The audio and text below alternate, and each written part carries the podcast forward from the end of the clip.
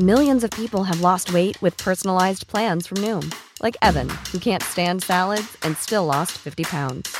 Salads, generally, for most people, are the easy button, right? For me, that wasn't an option. I never really was a salad guy. That's just not who I am. But Noom worked for me. Get your personalized plan today at Noom.com. Real Noom user compensated to provide their story. In four weeks, the typical Noom user can expect to lose one to two pounds per week. Individual results may vary. Hola, oyentes de Coffee Break. ¿Todo bien? ¿Estáis en mi sitio? ¡Sas en toda la boca!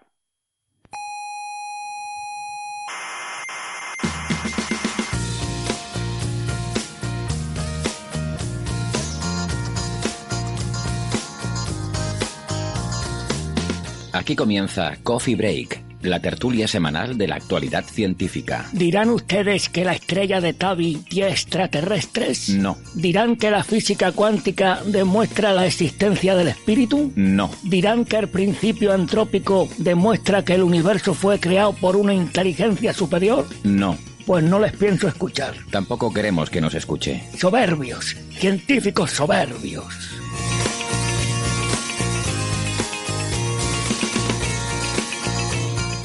Saludos, bienvenidas y gracias por acompañarnos como cada semana en nuestra tertulia sobre la actualidad de la ciencia. Les habla Héctor Socas, esto es Coffee Break, Señal y Ruido. Pónganse cómodas que empezamos.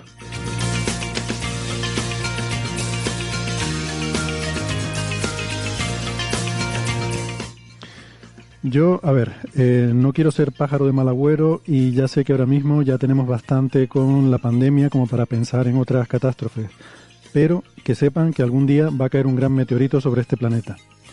Y por eso existe la iniciativa del Día del Asteroide, que se celebra en todo el mundo cada 30 de junio, y vamos a hablar un poco de todo eso. Y nos iremos a Marte para ver cómo van los planes de invasión, de, los planes de las nuevas misiones y sobre todo qué pasa con eh, los enigmas que todavía tenemos por ahí abiertos sin resolver. Y retomaremos el tema de la discrepancia con la constante de Hubble ese problema cosmológico que todavía no sabemos bien si es error de medida o física nueva.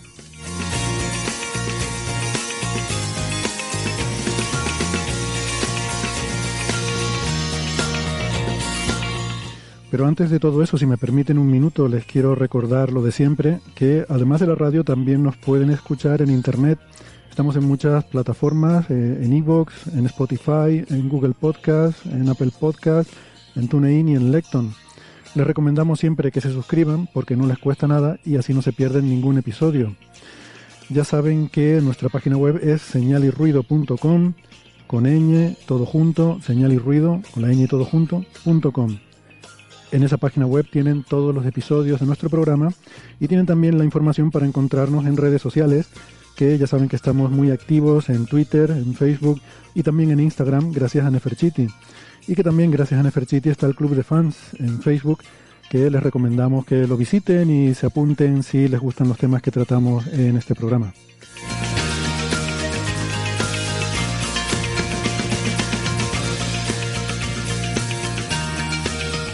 Si son más de la radio de toda la vida, del sistema analógico, eh, que sepan que nos pueden escuchar si viven en Canarias, en Icoden Daute Radio, Radio ECA y Ondas Yaiza, en Madrid, en Onda Pedriza, en Aragón en la Ebro FM. En Málaga estamos en Radio Estepona. Y en Argentina estamos en dos emisoras, la FM 99.9 de Mar del Plata y Radio Voces de La Rioja. En radios online nos pueden escuchar en las emisoras en internet ciencias.com, Onda Bética y la emisora bilingüe la Spanish Rock Shot Radio de Edimburgo, Escocia.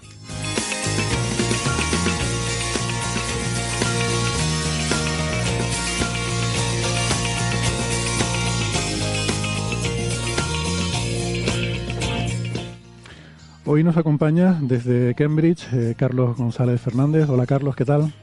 Hola, buenas, ¿qué tal? Carlos es doctor en ciencias físicas, investigador del Institute of Astronomy de la Universidad de Cambridge y es arroba carlosgnfd en Twitter. En Málaga tenemos a Francis Villatoro. Hola Francis. ¿Qué tal? Pues aquí estamos en Málaga, hoy con un día muy muy caluroso, 38 grados centígrados a la sombra ahí fuera. Menos mal que aquí dentro tengo aire acondicionado y, estoy un poco protegido de la, de la intemperie. Pero a las 3 de la tarde, 38 grados en Málaga es mucha temperatura. ¿eh? El, aire acondicionado no chupa ancho de banda, ¿no? No vamos a tener problemas. Espero que no. bueno. Francis es eh, físico, informático y doctor en matemáticas, es profesor en la Universidad de Málaga y en Twitter es arroba emulenius. Y hoy estoy muy contento de dar la bienvenida a nuestra compañera Julia de León. Hola Julia, ¿cómo estás? Hola, ¿qué tal? Un poquito nerviosa, ¿eh? La verdad. Con bueno, tampoco, tampoco, es tu primera vez en Coffee Break, porque ya estuvimos hablando contigo en una ocasión, aunque aquella vez fue en una entrevista, creo que telefónica, me parece que la grabamos por teléfono. Sí, sí, por teléfono, por teléfono. Esta es la segunda y es otra cosa. Hablando sobre asteroides y observaciones del GTC y cosas así, un paper muy chulo que, que habías hecho con unos colegas también de, de Madrid. De Madrid. Em, Julia, eh, que no tiene Twitter, que yo sepa. Eh, no. Aunque... se la espera. se la espera, ¿no? ¿No te gusta eso de insultar gente y... No, yo mejor en directo. me consta, me consta. bueno. Julia es también doctora en ciencias físicas, es investigadora en el Instituto de Astrofísica de Canarias. Creo que ahora mismo estás en la isla de La Palma, ¿verdad? En el Centro Astrofísico de La Palma. Sí, estoy aquí, llevo ya unos cinco años aquí. Ahí en la oficina, no, no, que estés, no que lleves cinco años sin salir de la oficina, ¿no? No ha sido tan largo el confinamiento. Bueno, como si hubiera llevado cinco, ¿eh? Con el confinamiento, pero no. No, no, no, llevo, eh, digamos que en el puesto actual, que era aquí en La Palma, pues unos cinco añitos. Muy bien. Pues eh, Julia es una experta en temas de asteroides y cuerpos menores del sistema solar. Eh, ha trabajado mucho. De hecho, fuiste estudiante de Javier Licandro, em, que sí que seguramente le sonará más a los más habituales del programa. Y, y, nada, pues para hablar de este tema que queríamos eh, hoy, pues hablar un poco del Asteroid Day. Podríamos haber llamado a Javier, pero teniendo a Julia, pues mucho mejor que, que lo cuente Julia, no, no hay color. Bueno, Javier está muy visto ya. Está muy visto. Al principio nos venía bien para subir las audiencias por aquello del acento argentino, de mentira, ¿no? Siempre, siempre eso tiene tirón, pero ya, ya está, como dices tú, muy Mujeres al poder.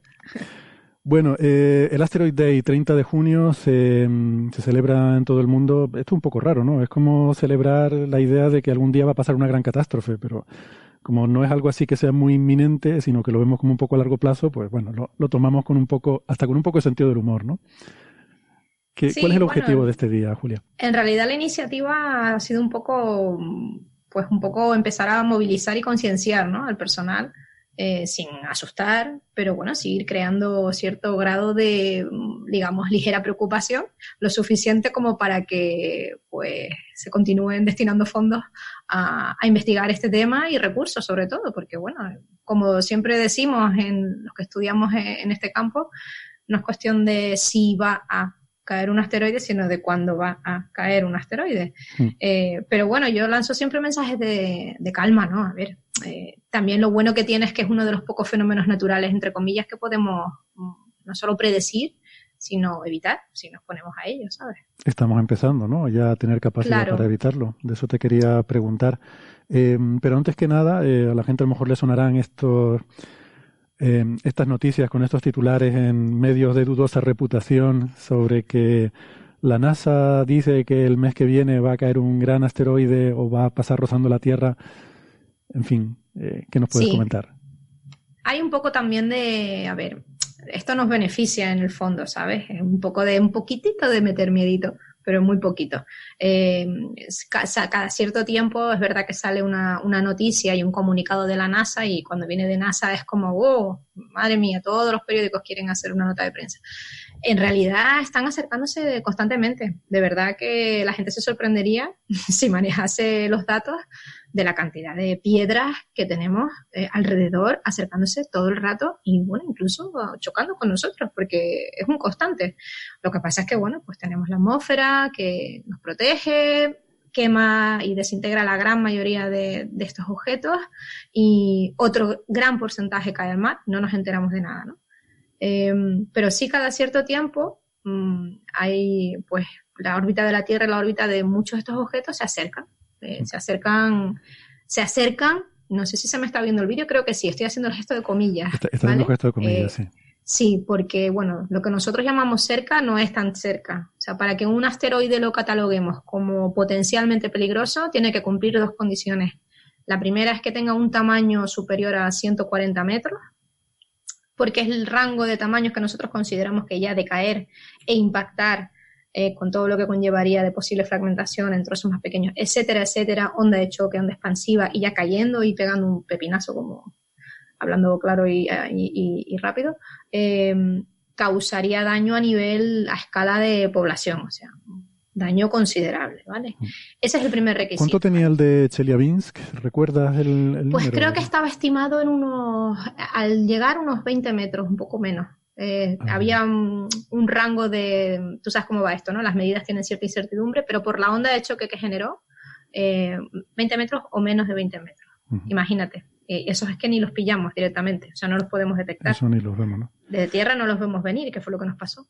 Yo siempre digo, y no, no sé si a lo mejor meto la pata al decir esto, ¿no? Pero cuando eh, alguien, eh, pues lo típico, en algún grupo de WhatsApp te envía alguna de estas noticias, siempre digo que si conocemos el asteroide es que no es peligroso, porque los que conocemos los tenemos bien medidos y sabemos que en los próximos miles de años, porque están calculadas sus órbitas, no va a caer ninguno grande, ¿no? Aunque aún así hay que monitorizarlos porque un cambio, una perturbación en una órbita puede hacer que, que pase a hacerlo, ¿no? Pero que el peligro son los que no conocemos, que eh, lo, que queremos es eh, aumentar el censo de piedras que hay en el sistema solar para intentar cartografiar eh, todo lo que podamos, ¿no?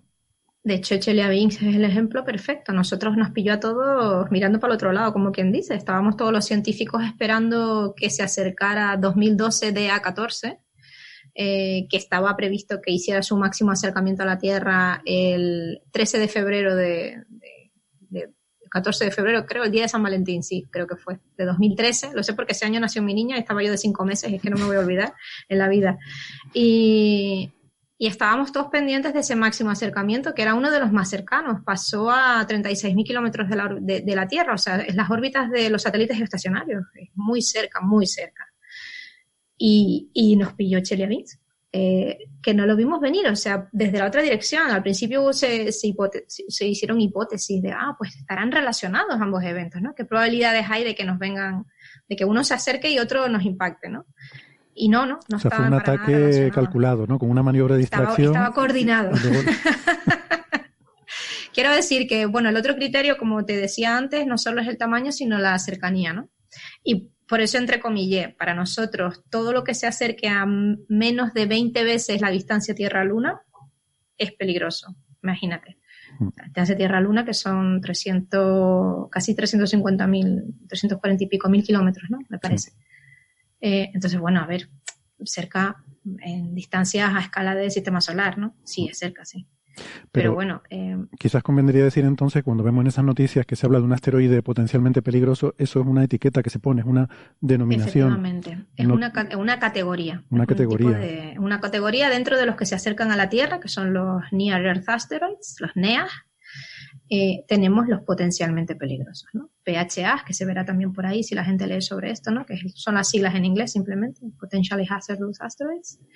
Y es una categoría. Eh, ahora mismo tenemos unos 2.000 y poco eh, en esa categoría detectados y ninguno tiene una probabilidad alta de impactar en los próximos 100 años. O sea, es lo que tú dices, ¿no? Realmente lo, el peligro está en los que no hemos catalogado ni detectado, que son muchos todavía, ¿eh?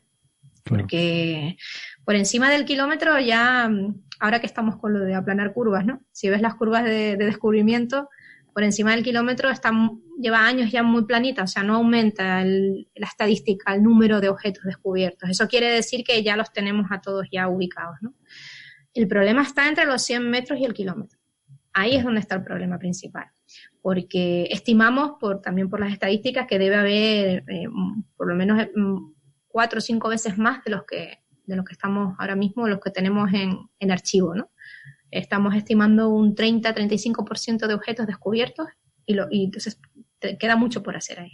Y están todos los esfuerzos destinados a, a, ese, a ese, rango de, de, tamaños, que son los, realmente muy peligrosos. Sí, son tamaños de, de 100 metros a kilómetros, son destructores de ciudades. Destructores de ciudades y de, y de, regiones extensas y claro, eso decimos el daño poblacional, ¿no? Que bueno, puede ser eh, algo que realmente sea muy grave. Sí, sí. Pues bueno, lo del 30 de junio del Asteroid Day eh, creo que es eh, se, se, cogió esta fecha porque fue la del evento de Tunguska. De Tunguska, sí. En, en 1908. y bueno, pues un poco como un recordatorio de que estas cosas pasan, ¿no? Claro, también lo más probable es que caiga en un sitio deshabitado. Eh, al fin y al cabo, solo una parte pequeña de la Tierra está ocupada por desarrollos urbanos y por ciudades. Pero recuerdo, por ejemplo, que Carl Sagan eh, siempre decía su mayor preocupación era de la, caída de un gran meteorito, era la respuesta de los sistemas de alerta antimisiles. O sea, no le preocupaba tanto que el meteorito cayera en una ciudad por un tema de probabilidad, como el hecho de que en la histeria de la Guerra Fría en la que, en la que él eh, eh, vivía y sobre todo en la, época en la que hablaba de estas cosas en Cosmos y demás, que pues que le preocupaba que un, una catástrofe natural que ocurriera, que cayera en Siberia o, o en medio de un de Utah, eh, terminara eh, disparando una respuesta automática de lanzamiento de misiles y, y, diera lugar a la Tercera Guerra Mundial o algo así, ¿no? Sí, sí, bueno, de hecho hace poquito hubo un, lo, lo, estoy diciendo de cabeza, me suena de, de, una piedra de estas, de las mías, que, que, hizo una entrada en la atmósfera y, y la, se escuchó, no sé si lo detectaron algunos radares o no sé si fue por la zona del norte de Estados Unidos o ya, o ya por Alaska, no, no, me acuerdo. Sí, sobre el mar de Bering, ¿no? Entre, sí, sí, entre Siberia y Alaska, ¿no? Me suena. Y eso, y parecía, parecía pues la misma respuesta que genera un misil, ¿no? Eh, a nivel de, de, detección. Y bueno, afortunadamente ya no estamos en, en, ese, en esas épocas de, de psicosis, de paranoia y de vigilarnos unos a otros, ¿no? Pero, pero sí, claro, es que, es que están constantemente eh, impactando con la Tierra. La, eh, realmente hay que estar tranquilos, pero bueno, hay que ponerse las pilas y si es algo que se puede evitar y tenemos la tecnología y tenemos los medios, pues pongámonos a trabajar, mm. básicamente, esa es la, la idea. Así rápidamente, eh, hay misiones ahora que están pensadas un poco en intentar eso, desviar eh, posibles asteroides peligrosos con la idea de que si lo pillas pronto, puedes intentar hacer algo para desviarlos, ¿no? Claro, ahora mismo con la tecnología que tenemos, eh, lo más factible mm, es pillarlo con tiempo suficiente. Este, se calcula entre 5 y 10 años. O sea, que te dé tiempo de tú construir una nave, lanzarla y pillarlo a una distancia de manera que impacte sobre él. Es un, sería un eh, impactador cinético, se llama, ¿no? Hmm. Eh, que básicamente es la energía del impacto, energía de movimiento. modifiques ligeramente la órbita lo suficiente como para que esa, ese cambio se propaga con los años, ¿no? Y termina convirtiéndose en una gran distancia eh, y evitas una colisión, ¿no? Eh, ahora la, eh, tenemos la misión de la NASA, hay una misión conjunta de NASA y ESA. la parte de NASA es la misión DART, es el Double Asteroid Redirection Test, que es efectivamente, como su nombre indica, una, un, un test de redireccionamiento, ¿no? Vamos a, a mandar el año que viene una nave, que son 650 kilos de nave, que vamos a lanzar contra el objeto secundario de un asteroide binario. Es un asteroide del sistema se llama Didymos. El primario, el, objeto más grande, la piedra más grande, tiene unos 800 metros de tamaño y a esta piedra le da vueltitas una especie de luna, para que se entienda, un satélite que lo llamamos el secundario, eh, que tiene un tamaño de 160 metros. Entonces es un tamaño ideal porque es el tipo de asteroide que nosotros ya empezamos a designar como potencialmente peligroso y que causaría un daño importante de impactar con la Tierra. DART se va a ir hacia Didymos y está planificado para septiembre, el 30 de septiembre de 2022, se va a lanzar contra el, esta pequeña luna que ya le pusimos nombre la semana pasada, eh, se hizo oficial, se llama eh, Dimorphos porque somos muy originales poniendo, poniendo nombres y claro, como Didymos es eh, gemelo en griego, eh, pues dimorfo dos formas. Va, va, a ser la primera, el primer objeto natural que va a tener dos formas en el espacio debido a la, a la acción de la, del, del, ser humano. Tendrá una forma antes, tendrá unas características antes y después del impacto tendrá otras. Eh, entonces, bueno, la idea es estudiar em, cómo se va a desviar. Lo que queremos es desviar la órbita del secundario alrededor del primario. Eso es una, es una misión de test, de prueba. Eh, vamos a ver realmente qué somos capaces de hacer con un objeto de ese tamaño y una nave prototípica de las que podríamos construir en, eso, en ese plazo ¿no? de tiempo. Mm. Y, bueno, la misión de la Agencia Espacial Europea era, eh, se lanzará un poquito más tarde y llegará dos años más tarde eh, con una batería de instrumentos para observar la nueva normalidad que, estoy con los símiles del COVID, que este que me salvó, para, del, nuevo, del, del, sistema, a ver cómo ha quedado, eh, cómo se ha modificado su órbita, etcétera, etcétera, después de este impacto. Es una misión muy interesante, la verdad. Y es la primera que se va a hacer mm, real, o sea, de probar tecnología real y actual para ver qué somos capaces de hacer con lo que tenemos hoy en día. O sea, muy importante, no se trata de destruirlo como en las películas. Tú has dicho un impactador cinético, o sea, la idea es empujarlo, moverlo. La idea es moverlo. Eh, de hecho, estimamos cambiar apenas el, eh, mira, el, este objeto da una vuelta alrededor del objeto primario, del objeto de mayor tamaño, en unas 12 horas y queremos modificar en apenas un minutito el periodo. O sea, es muy poquito con el impacto, pero de manera que se propague efectivamente se coge un objeto que esté en órbita porque así será más fácil ver un pequeño cambio que un objeto que esté libre en el espacio que tú lo cambias, pero no es difícil medir cuánto lo has cambiado. Claro, es un, sistema, eh, los sistemas binarios son sistemas muy estables y como bien dices, nosotros desde Tierra lo podemos estudiar con mucho detalle y establecer, digamos, el, baseline, ¿no? La, la, la normalidad, su estado normal previo al impacto, de manera que podamos identificar qué es lo que nosotros estamos incorporando, ¿no? Que de manera artificial eh, en, esa, en, ese, en esas propiedades dinámicas naturales del objeto, ¿no? di, lo que lo estás diciendo, esa nueva normalidad que vamos a sí. producir en el qué, bien. bueno, vamos, que lo estamos observando desde tierra, tenemos campañas observacionales muy intensas, yo estoy coordinando todas las observaciones desde tierra eh, por parte de, de la parte europea. Eh, y estamos, bueno, hemos, llevamos dos años pidiendo tiempo a destajo en todos los telescopios cada vez que este objeto se puede observar. Eh, de hecho, el año pasado lo observamos con Gran Tecam, eh, porque bueno, está, está, es pequeñito, está lejos y estaba bastante débil. Y, bueno, en eso estamos, ¿no? recopilando datos, todo lo que podamos antes de que sea el, momento del impacto. Mm. Es muy interesante. Bueno, Francis, no sé si Carlos quieren comentar alguna cosa, hacer alguna pregunta. Una pregunta interesante. Ahora mismo lo que estamos es buscando estos, estos neos, estos asteroides cercanos a la Tierra, básicamente con telescopios terrestres, ¿no? Sí. ¿Crees que una misión espacial podría ser interesante para hacer una exploración, digamos, de amplio campo? ¿O, no crees que sea necesaria y que con los telescopios actuales es suficiente? Bueno, ahora mismo em, hay mm, ideas y algunas iniciativas. España tiene mucho interés también en, justamente en eso, ¿no? En colocar un, un telescopio en al menos uno en uno de los, puntos estos de, Lagrange, ¿no? En la órbita de, la Tierra, que son súper estables, porque, bueno, lo que nos pasa también es que a nosotros desde Tierra solo podemos ver los que vienen, digamos, desde el, no los que vienen desde donde está el Sol, porque el Sol nos ciega y de día no podemos observar.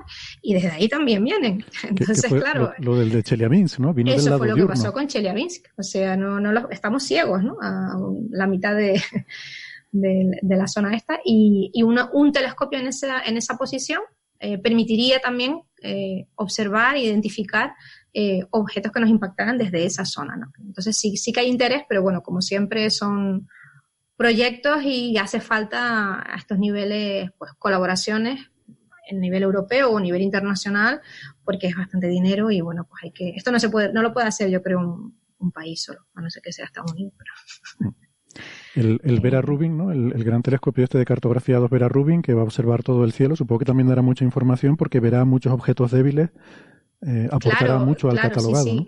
El problema es que nosotros siempre em, em, a ver, lo, voy a poner un símil, es como si nos dejaran rebuscar en el, cubo de la basura de, para, de los grandes telescopios, ¿no? De los restos. Eh, el sistema solar siempre está un poco, vale, se, se diseñan los grandes telescopios para grandes cartografiados y, y, ya vosotros os damos las imágenes y a ver qué pilláis ahí, ¿no?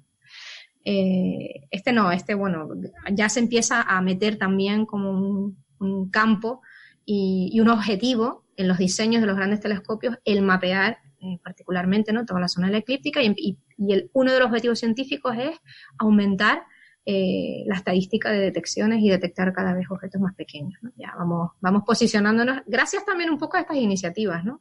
Como la Asteroid Day. Hay que empezar a concienciar y, oye, mm, vivimos en un entorno que, oye, pues tiene sus peligros también, entre comillas, y, por lo menos pongamos los medios para evitar una futura catástrofe, ¿no? Si ocurriera. Muy bien.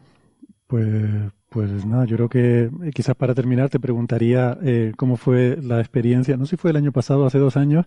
Hace dos ya. Hace dos ya, ¿no? ¿Cómo pasa el tiempo? que tuviste el lujo de pasar este eh, día del asteroide en un, creo que era un programa de la BBC en compañía de gente muy ilustre, incluido Brian Cox, que además estaba sentado justo al lado tuyo en esa Sí, en ese sí, debate, ¿no? estaba sí, haciéndome una entrevista, una pequeña entrevista. Yo era parte de un panel, se- eso fue el, es el Asteroid Day Live, que este año también se hizo, pero se hizo de manera virtual. Yo estoy también en otro de los paneles este año, pero ya no es lo mismo, claro. Eh, eso fue el primer, la primera vez que se hizo, fue, o la, bueno, o la segunda edición creo que fue la que pillé yo, el 17. Eh, bueno, a todo lujo aquello, había astronautas, había, eso fue una pasada. Y bueno, estaba muy nerviosa porque yo fui, recuerdo que yo fui, además, metí a última hora, a ultimísima hora, esto es una chorrada por lo que voy a contar, pero lo- metí unos zapatos de tacón eh, un poquito arreglados porque yo pensé que nos iban a, a grabar de tipo telediario, ¿sabéis, no? Mm, Ujú. Entonces yo, claro, me llevé una chaquetita y tal. No, no, no, allí sentados digo, hostia, menos mal, porque la alternativa eran unas chanclas que había llevado de los más cutres y hubiera estado bien también. Pero bueno, bien, luego nos tomamos unas cañas, o sea, no fue solo la, voy a poner aquí los dientes largos. Eh, pues un tipo muy afable, muy agradable, con mucha conversación, como te puedes imaginar, eh, y muy bien, muy natural tampoco. Bueno, no sé, digo que tampoco estas cosas. Bien, guay. Yo estaba, estaba bastante nerviosa, la verdad. Yo sudé tinta. No se ve en el vídeo, pero yo estaba cardíaca. Pues no se notaba, la verdad es que quedó muy bien el, el evento. Bueno, Yo estuve viendo la decía, grabación una, luego. entre- una pregunta que no tengo preparada, me muero aquí. O sea, estoy en directo. Sales corriendo, ¿no? Estaba sudando, macho. No se ve porque me hicieron un kilo de maquillaje. Sí. Y, y nada, muy bien. Muy divertido, me dio mucha pena. Este año estaba eso, invitada también, pero bueno, por lo del virus pues no, no se pudo hacer. Porque fue una experiencia espectacular. Bueno, Sí, sí. pues nada, pero a cambio viniste a Coffee Break, que oye, también Bueno, está pues bien. Igual, igual de espectacular. Y, y Hombre, también por tenemos buena conversación y, y luego nos podemos meter unas cañas si quieres. Sí, son más guapos también. Es- eso, bueno, sí, no lo quería mencionar ¿Para porque que me queda feo. invites otra vez? Queda feo que lo digamos, pero, pero bien. Bueno, pues nada, Julia, muchísimas gracias. Eh, ha sido un placer y por favor, si en algún momento va a caer un asteroide grande y tal, tú nos avisas antes a nosotros, ¿vale? Sí, yo los pongo en mi lista de gente guay a la que, a la que avisar. No, Luego tengo otra lista en la que no. Y ya. Según me caigas, te pongo en una u otra. Muy bien. Venga, Julia, un abrazo. Bueno, gracias, chicos. A ustedes. Hasta luego. Chao. Y nosotros seguimos adelante eh, con bueno, pues los eh, otros temas que teníamos para el día. Mm, había uno que habíamos pensado comentar la semana pasada, pero entre que tampoco era súper interesante y que se nos había echado el tiempo encima, lo, pospusimos, que es esta cuestión de la misión eh, china mm, para una serie de sondas solares para observar el Sol, eh, que ahora parece que está muy de moda. Tenemos volando la sonda Solar Parker de la NASA, eh, Solar Orbiter que se lanzó este año. Y hemos visto un artículo que ha salido eh, recientemente, bueno, no sé cuánto es reciente, pero igual puede llevar ya para tres o cuatro semanas, no veo aquí la fecha. Eh, ah, bueno, publicado online el 13 de mayo de 2020, o sea, ya, ya tiene más de un mes, pero bueno.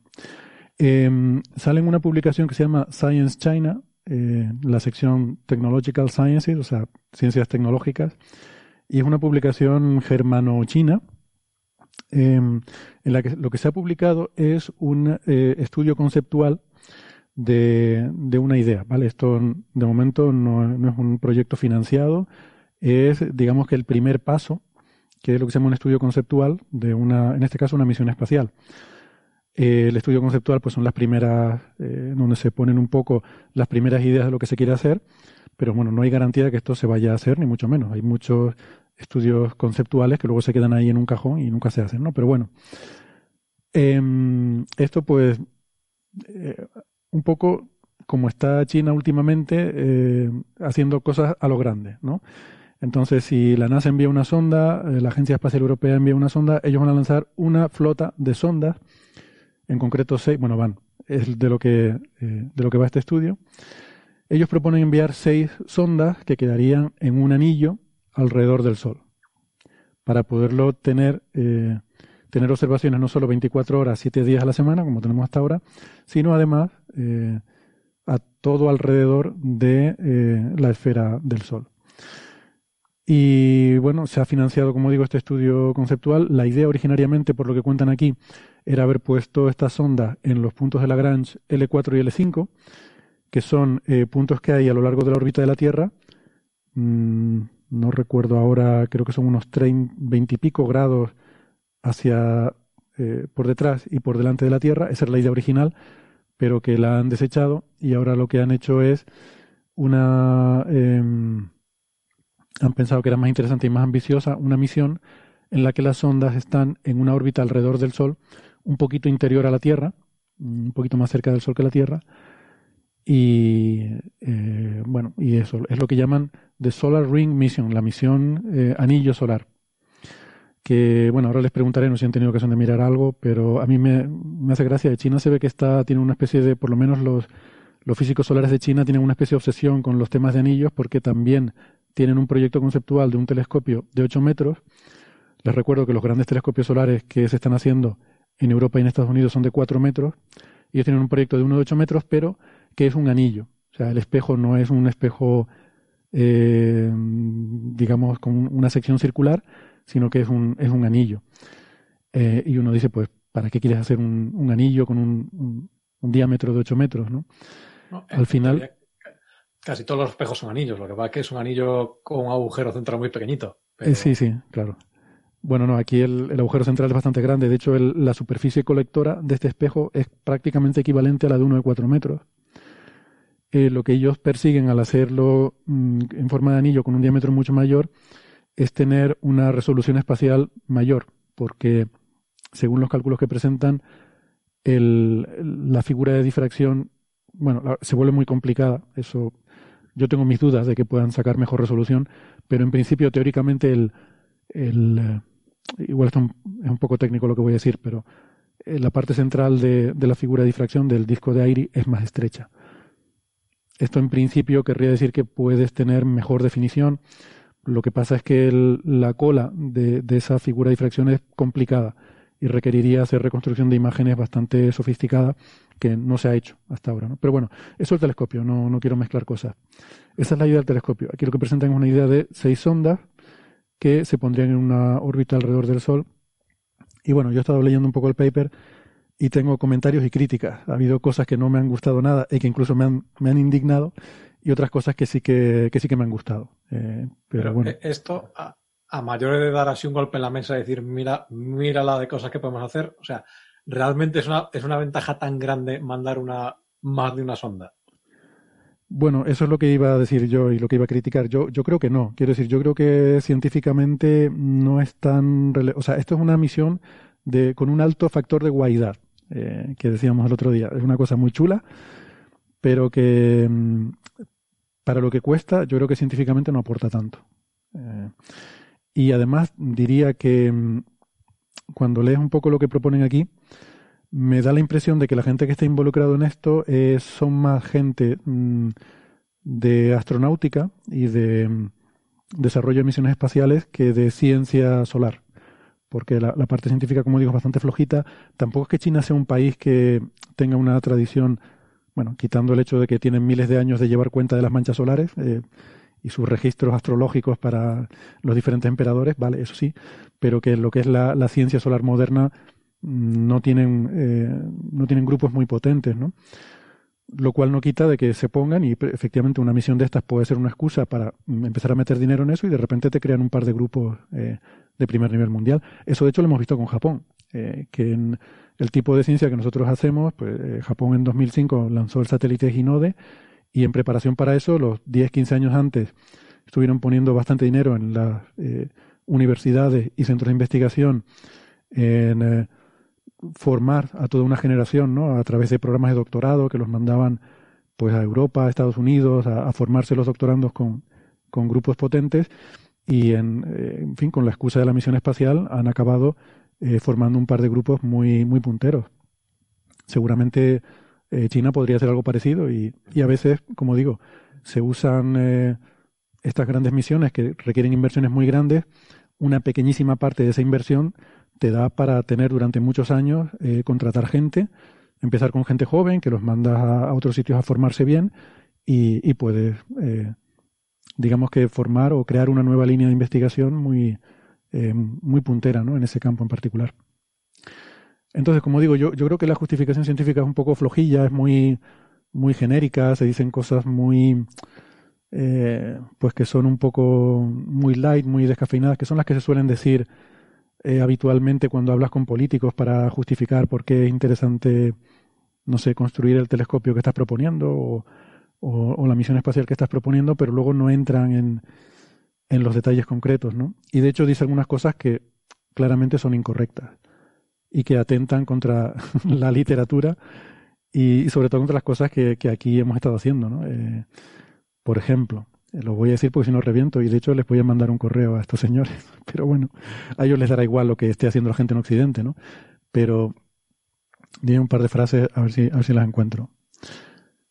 Em, eh, hay una frase en la que dicen directamente que eh, cosas en las que ha estado trabajando el grupo del IAC eh, mm, se, cargan 20 años de, lo que ha hecho nuestro grupo y otros grupos ¿no? que, con los que colaboramos y competimos en Alemania, en Estados Unidos y en otros sitios.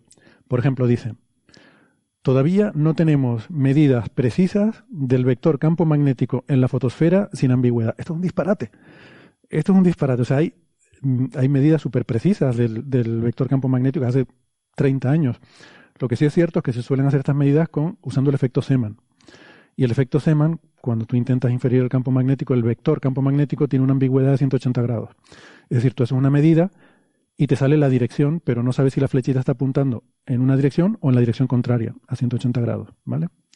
Pero solo hay dos posibilidades. Eso es lo que se llama la ambigüedad de 180 grados del efecto Seman solo hay dos posibilidades y normalmente es muy fácil determinar cuál de las dos posibilidades es la correcta porque la otra sencillamente es incompatible con la física, típicamente. Voy a poner un caso muy tonto. Si tú miras una mancha solar, pues típicamente lo esperable es que la, el, el, campo magnético tenga una simetría más o menos radial, ¿vale? Entonces cuando tú lo observas y además con un cierto ángulo, la ambigüedad es o bien entre la dirección radial o bien entre una dirección que se pelea con, con todo el resto del contexto de la imagen. ¿no? Y, de hecho, puedes usar cosas como que se tienen que cumplir las ecuaciones de Maxwell para establecer una cierta continuidad espacial eh, entre cada píxel y sus píxeles vecinos y eso te determina directamente eh, cómo resolver la ambigüedad. O sea que es cierto que hay algunos casos en los que la ambigüedad es un problema, pero no es en general. Eh, en muchos casos es trivial eh, desambiguar o, resolver cuál es la dirección correcta del campo magnético. ¿no? Entonces, esta frase no es cierta. Pero es que luego hay otra, además, que, que, me duele a mí personalmente, porque dice, por encima de la fotosfera está la cromosfera, que es lo que a mí me interesa y en lo que he trabajado mucho, la región de transición, etcétera, etcétera. Y dicen, debido a las bajas densidades, altas temperaturas y la, lo altamente dinámica que es la atmósfera, el campo, mm, el vector campo magnético en tres dimensiones nunca ha sido medido. Y esto a mí me indigna. Y les voy a enviar un artículo mío de 2005 que se titula eh, El campo magnético de una mancha solar en tres dimensiones. Porque esas cosas que, ¿sabes? Cuando haces investigación, siempre hay algún momento en el que haces alguna cosa que, estás muy contento porque es algo que no se había hecho antes. Que eso, es investigación. Y que a lo mejor no es algo súper importante, pero en este caso, pues esa era una de las cosas que, bueno, en 2005 mm, yo publiqué en ese paper, se podría argumentar que había otro de 2003 del grupo de, de Solanki, de los que, del que hemos hablado aquí, que es este grupo que decían que el Sol era peculiarmente, anómalamente inactivo. Pues ellos tenían otro paper ahí en 2003 que, que podría, a lo mejor, según como uno lo mire, yo, yo defiendo que no, que, que, ese, que ese trabajo de ellos de 2003 no cuenta como una reconstrucción tridimensional porque era demasiado, demasiado simple en algunas cosas, pero bueno, da igual. La cuestión es que tú no puedes decir ahora, estamos hablando de 2003 y 2005, ¿sabes? No puedes llegar aquí y decir que eso no se ha hecho nunca. Eso es lo que refleja es un desconocimiento muy grande de la literatura. Eh, Héctor, por cierto, eh, literalmente ponen un adverbio, precisamente. O sea, dicen, no ha sido medido precisamente. De, manera precisa. Lo mismo se refiere a eso, que vuestras medidas no son tan precisas como las que ellos pretenden obtener. Bueno, es que esa es otra, es que esto ellos no lo van a hacer. Eh, las medidas en la cromosfera, cuando miras los instrumentos que proponen, no las van a hacer. O sea, que es que tampoco. Mm, tampoco procede.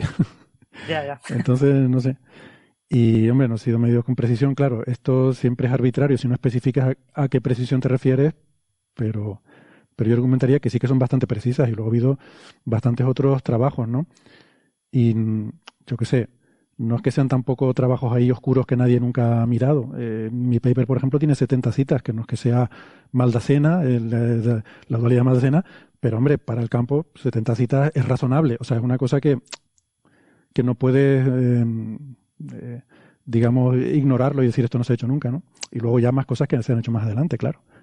Y, o incluso el de Solanki, si quieres, que son, que al fin y al cabo Solanki es un pope mundial y una, figura muy conocida y director de, un centro de investigación, te está saltando eso también. O sea que em, yo creo que esta sí, lo mismo lo que comentas, eh, Héctor, que esto es un artículo para vender un poco el instrumento desde gente de astronáutica, ¿no? De, agencias espaciales, etcétera, y no de expertos de físicos solares, ¿no? Exacto. Yo, yo creo que esta sesión refleja bastante desconocimiento sobre la física, entonces ponen frases como muy genéricas que a lo mejor si empezaras a matizarlas mucho, podría, podrías llegar a, a, definir cosas interesantes que, en las que sí va a aportar esta misión, pero que son detalles, mm, a ver, está a un nivel suficientemente bajo de detalle técnico como para que yo creo que no sea convincente a la hora de justificar una gran inversión.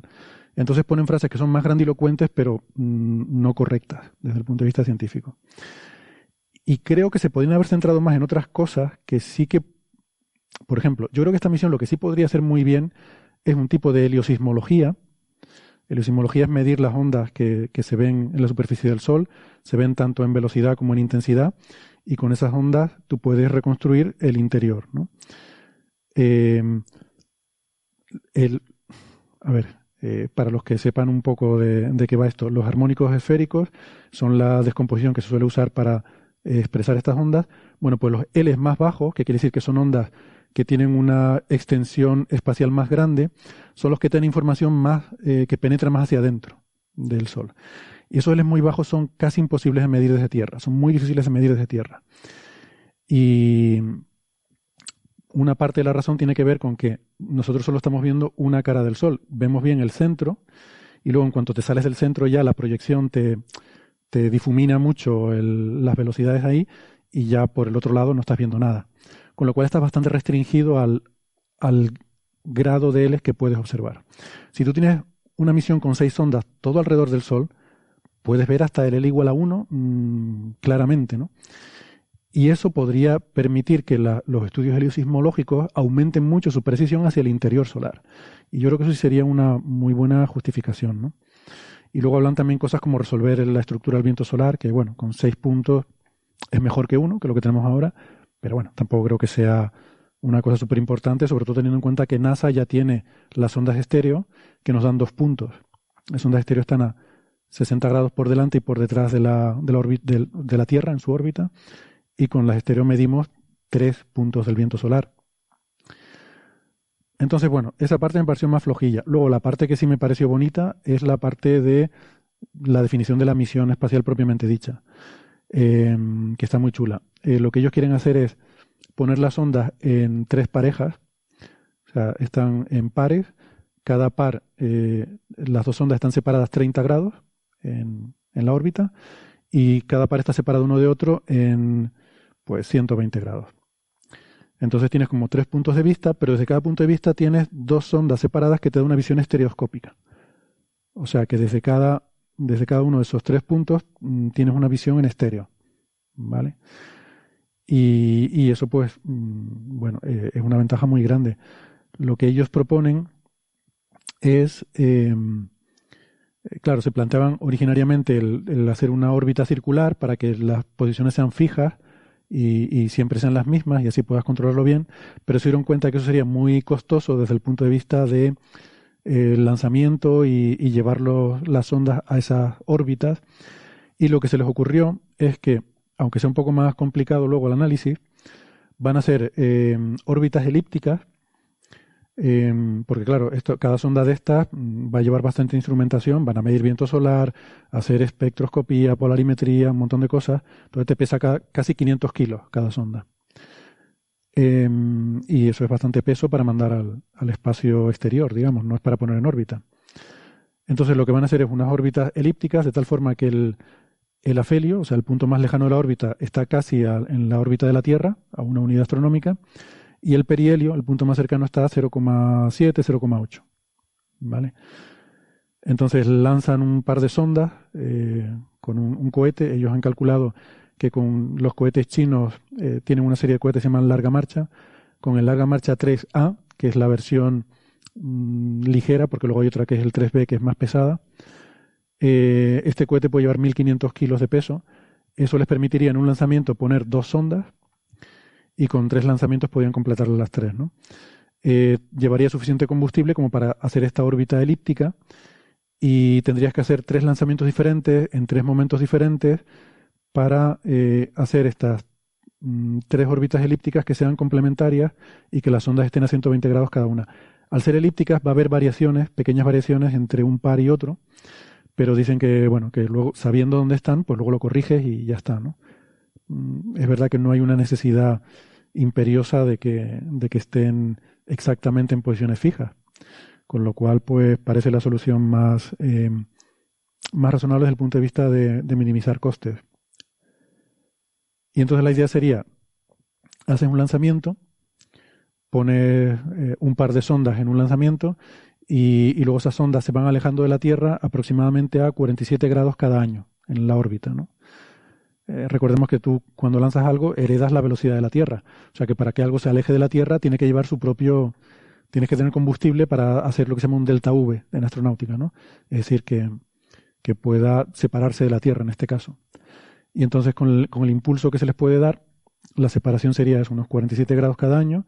Entonces la idea es que hacen un lanzamiento y luego al cabo de dos años y medio ya están suficientemente separadas para que hagas un segundo lanzamiento y te queden a 120 grados eh, las, las ondas, ¿no? Entonces con esto el, tardarías algo así como seis años y medio en desplegar toda, toda esta flota de seis ondas. Eso se podría acelerar. Dicen que hay una, posibilidad, si el perihelio fuera más corto, en vez de en 0,8 fuera en 0,7, eh, entonces la órbita sería más rápida y podrías acelerar todo el proceso que en vez de seis años y medio fuera tres años, poco más de tres y medio. Y sería una ganancia importante, pues claro, hay un, el tiempo de vida nominal de, de las ondas, pues no sé cuánto es, pero será el que sea, si tú tardas seis años en que estén todas funcionando, pues estás perdiendo tiempo de la misión, ¿no? Entonces sería ventajoso el poder hacer esa, ese perihelio más corto, pero tiene dos inconvenientes. Uno, que entonces las órbitas son más irregulares y tienes más problemas de, de que no coincidan, eh, o sea, hay más variación entre, eh, entre las ondas y por otra parte que necesitas más combustible y entonces tendrías que sería más caro el, lanzamiento. Bueno, incluso plantean que se podría abaratar más usando cohetes eh, de este larga marcha 3B, pero claro, sería un coste bastante más grande, ¿no? Entonces, bueno, lo típico de estas misiones conceptuales, ¿no? Se dan una serie de, eh, eh, o sea, de estos estudios conceptuales que se proponen una serie de conceptos, se dice, este costaría más, este costaría menos, y la idea tú lo pones para presentar el que, como una ganga, el que tú quieres hacer a base de añadir opciones más caras para que te digan los políticos, bueno, bueno, pues haz esta que es más barata y, te vale igual, ¿no? Al final, de todas formas, eh, yo veo aquí un problema muy serio, que ellos lo ponen aquí al final, es la telemetría. Ellos calculan que con la, la, infraestructura, pues claro, todo esto está basado, es una misión china. O sea, ellos están pensando en lanzadores chinos, en comunicaciones con eh, bases de comunicaciones en China y, sin ayuda internacional. Entonces, la capacidad de recibir datos estaría mm, bastante limitada. Cuando las ondas están en el punto más cercano a la Tierra, podrías recibir 20 gigas por día. Y cuando están en el otro extremo del Sol, eh, que está a dos, a dos unidades astronómicas, estás limitado a 200 megas por día. O sea, yo creo que antes con el modem de 14.000 baudios tenía más o menos yo esa misma capacidad de bajarme cosas de Internet. Pero, además, si es una misión estrictamente china... Eh, perdona, Carlos, ¿te puedes acercar más al micro? Ah, si, es una misión estrictamente china, o sea, ¿cuál es su distribución de, eh, estaciones de recepción? Porque si además, si tienes, si estás así limitado y no tienes eh, estaciones distribuidas sobre todo el planeta, aún lo estás limitando más todavía. Claro, ellos lo que dicen es que esto es asumiendo que pueden contar con las ocho horas de transmisión cada día. Quiere decir que o sea, ocho horas es la ventana que tú tienes, digamos, en China, tienes línea de visión hacia las ondas. Y, suponiendo que tuvieras esas ocho horas para ti solo, sea, que todos los demás todas las demás, todos los demás satélites chinos. Que, no hay nada, nadie bajándose pelis ni. Exacto. Exactamente, que no hay nadie jugando al Fortnite. Como... pues esa sería la, la, el ancho de banda que tiene. Eso es tremendamente insuficiente para los objetivos científicos, los que están hablando aquí, de hacer medidas de campo magnético con suficiente resolución y tal. Y dicen que, bueno, que habrá que pensar en formas de comprimir los datos o hacer análisis de datos en la, en la sonda. Les recuerdo que la Solar Orbiter tenía justamente este problema y que por eso iba a hacer eso que, les decía que a mí me da mucho miedo, de que iba a hacer todo el procesamiento a bordo y mandar a tierra ya mm, productos finales. Eh, eso incluye inversiones y de todo, o sea, cálculos pesados que los iba a hacer pues simplificándolos con un, un algoritmo eh, simplificado sobre un chip en hardware, implementado en, en hardware en un chip, para hacer con el mínimo consumo posible todos los cálculos a bordo y luego mandar a tierra ya mm, solamente datos procesados. Eh, pues bueno. esto, esto es lo que, lo que le pasa a Gaia también, que es un satélite del que hablamos mucho. Gaia está en uno de los, de los puntos Lagrange, que no sé cuál es, creo que es el E4. Y, y como las tasas de transmisión son bajas, eh, gran parte del análisis se hace en el propio satélite y manda, manda, esencialmente, en lugar de mandarte imágenes, que es lo que uno está acostumbrado a ver, por ejemplo, en, con el Hubble, ya solo te manda posiciones de, estrellas, por ejemplo. O sea, que ahí mide la posición de la estrella y te manda la posición de la estrella en la imagen. No, no es tan sencillo, pero eh, resumiendo, sí.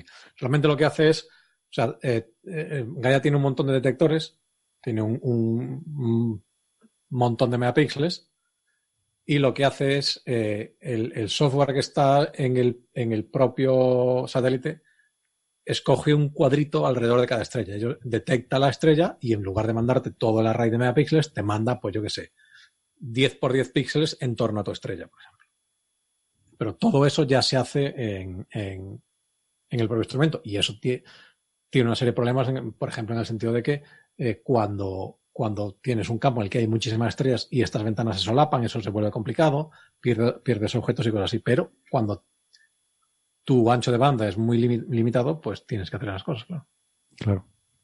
Sí, la verdad es que nunca lo había pensado, pero efectivamente Gaia, con toda la cantidad de, imágenes que, genera, debe ser complicado mandar todo eso a tierra. Em, bueno, otra, otra opción que ponen ellos es que igual se podrían, eh, supongo que lo dejan ahí a modo indirecta, igual se podría modernizar la, infraestructura de comunicaciones para, para, establecer un sistema de transmisión de datos por láser. No, que no vayan a poner el 5G al espacio, por favor, que ya da mucho la tabarra con el que tenemos. Aunque por otro lado, por otro lado, ahí no te van a quemar las antenas, por mucho que. Exacto. Ni te van a decir que transmite el coronavirus, ¿no? Bueno, pues esa era un poco la, la idea que quería comentar. No sé, yo tengo curiosidad, o sea, estos son capaces de que lo hacen y, y la misión es suficientemente, insisto, suficientemente guay y, y, suficientemente propagandística como para que no me extrañaría que la hicieran, aunque sea solamente por demostrar de, decir, mira lo que podemos hacer, ¿no? Eh, no sé, ah, yo, la verdad es que no me lo he oído mucho, pero así por encima te lo lees y da la impresión de que es como un anuncio de Gillette, que lo único que hacen es poner más cuchillas. O sea, ponle cuchillas a la maquinilla y para adelante. Pero, uno, uno de los, eh, una de las cosas en las que en astronáuticas hay relativo interés en lo que, lo que llaman los vuelos en formación, que es, o sea, la capacidad de alinear satélites uno respecto a otro con muchísima precisión. No sé cuál es, la, cuál es el, la aplicación por la que eso es tan interesante, que si es algo de seguridad o de, o, sea, qué tipo de, para qué sirve todo eso. Pero yo sé que esto sí que es uno, una de las de las justificaciones detrás de muchas misiones científicas que requieren LISA y cosas así, requieren alinear satélites de manera muy precisa y eso supongo que tendrá cierto interés comercial, no lo sé. Pues yo no sé hasta qué punto también esta, misión, que en principio es algo parecido, eh, tiene también esa, esa, excusa detrás, ¿no? Realmente te da un poco igual eh, la, la, ciencia, pero tú lo que quieres es aprender a, orientar satélites uno con respecto a otro. Sí, puede ser, ¿no? Algún desarrollo tecnológico y efectivamente que la misión sea un... Hombre, eso se suele decir cuando, eh, cuando presentas el proyecto, se suele decir, bueno, en respuesta a la llamada de la agencia tal, solicitando misiones de tipo tal, esta propuesta, no sé qué. Pero claro, igual, eh, igual la cultura en, China es diferente y no, no lo explican así. A lo mejor allí esos... Mm, eh, igual allí es más oficioso ese interés por determinados eh, tipos de proyectos, ¿no? A lo mejor se le dice a los, a los centros de investigación, oye, estamos interesados en algo de este tipo, y no hay una llamada formal, como hace la NASA o la Agencia Espacial Europea, que suelen hacer llamadas en ese sentido, ¿no? Misiones de demostración tecnológica, no sé qué y tal, pues se solicitan, como llaman, eh, call of opportunity o algo así, ¿no? Una llamada de, de o sea, decirle a la, a la, comunidad, estamos interesados en hacer misiones con estas características que pueden proponer, ¿no? Eh, Francis, si miras la tabla 2, ahí especifican lo que hace cada instrumento y puedes ver que el, el primero de los que proponen es, es, el único que va a hacer eh, espectroscopía y, y, habla de medir campos magnéticos fotosféricos, no dice nada de la cromosfera. O sea que, que por eso te decía que dicen una cosa que nunca se ha hecho, lo cual es mentira, pero luego ellos no lo van a hacer tampoco. Y de hecho es que sería, los requisitos serían muy diferentes. O sea, si quisieran hacer eso, habría que, habría que hacer algo específicamente para eso y no, no aparece mencionado aquí en, en, los instrumentos, que por otra parte, como digo, son muy generales, ¿no? De imagen, espectroscopía, medida de partículas, eh, ondas de radio, o sea, un coronógrafo, un poco de todo.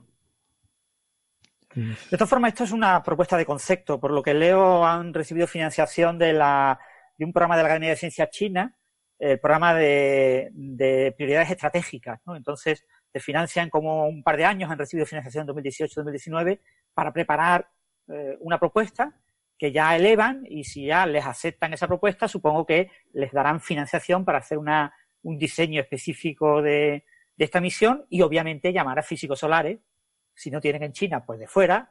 Por lo tanto, es bueno que te hagas, eh, que les comentes algo, porque seguro que después te tendrán en cuenta. Voy a recordar que en muchos de estos grandes proyectos eh, de la Academia de Ciencias China te encuentras firmando muchos europeos y estadounidenses, pero de manera individual. Te encuentras a veces firmando ciertas figuras. Decir, ¿para qué está firmando ese señor si, este señor sabemos que tiene un grupo de 10, 15 personas? ¿Por qué no ha puesto a su grupo a colaborar? Y en realidad es porque eh, lo ponen por la diferencia de que les ayudó en el diseño de no sé cuánto, no sé qué. Y así que estaría bien que, que te posicionaras, que les enviaras un, un correo. Hombre, yo, yo, les voy a, yo les voy a mandar un correo para quedarme a gusto, pero después de recibirlo no creo que me quieran invitar para nada. Eh, no, sí, pero... sí, seguro que sí. ¿eh? pero bueno. Pues se darán cuenta que eres un experto en física solar. De, ya digo, la parte física tiene muy poquito el artículo, la verdad es que tienes toda la razón, es lo mismo, han metido mucho la pata en ciertas cosas, porque se ve que es unas cosas así como de, de montar un concepto, ¿no? Un concepto mm. muy genérico y ver si hay cierto interés y entonces ya ir profundizando. Sí, yo ya digo, a mí me gusta más la parte de, en fin, la, lo que es la misión propiamente dicha, me pareció interesante cómo la, la tienen planteada y tal. Y, y, la parte de ciencia da la impresión de que no les interesa mucho. O sea, que, que, igual, como dices tú, lo mismo luego más adelante la desarrolla. Es habitual eh, luego tener eh, colaboradores externos que, pues, que te asesoren un poco en la definición científica y estas cosas. ¿no? En el caso este japonés que decía, pues eh, sí que tenemos esa experiencia, ¿no? Se invitaba, de hecho, gente de nuestro grupo que, ha estado invitado para esa misión y luego para la, la secuela, un poco que estuvieron, que han estado planeando, pues también han invitado a gente para participar en la elaboración del, del programa científico de la misión, ¿no? Del documento de requisitos científicos y este tipo de cosas. O sea, eso sí que, sí que es habitual y sí que supongo que, supongo que lo harán, claro, si esto fuera a salir adelante. Bueno, eh, tenemos más temas que comentar. Eh, nosotros vamos ahora aquí a hacer la pausita para nuestro café y nos despedimos de los oyentes que están escuchando eh, el programa por la radio. Pero si les interesa, y sobre todo si les interesan los temas de los que vamos a hablar luego, que vamos a hablar de Marte y vamos a hablar de eh, cosmología, pues les invitamos a que busquen la emisión en Internet, nuestro programa en el podcast, donde tienen la versión extendida y seguiremos con estos temas. Si no, pues nos despedimos hasta la semana que viene. Si están en internet, no toquen nada, que ya volvemos. Hasta ahora. Chao, chao.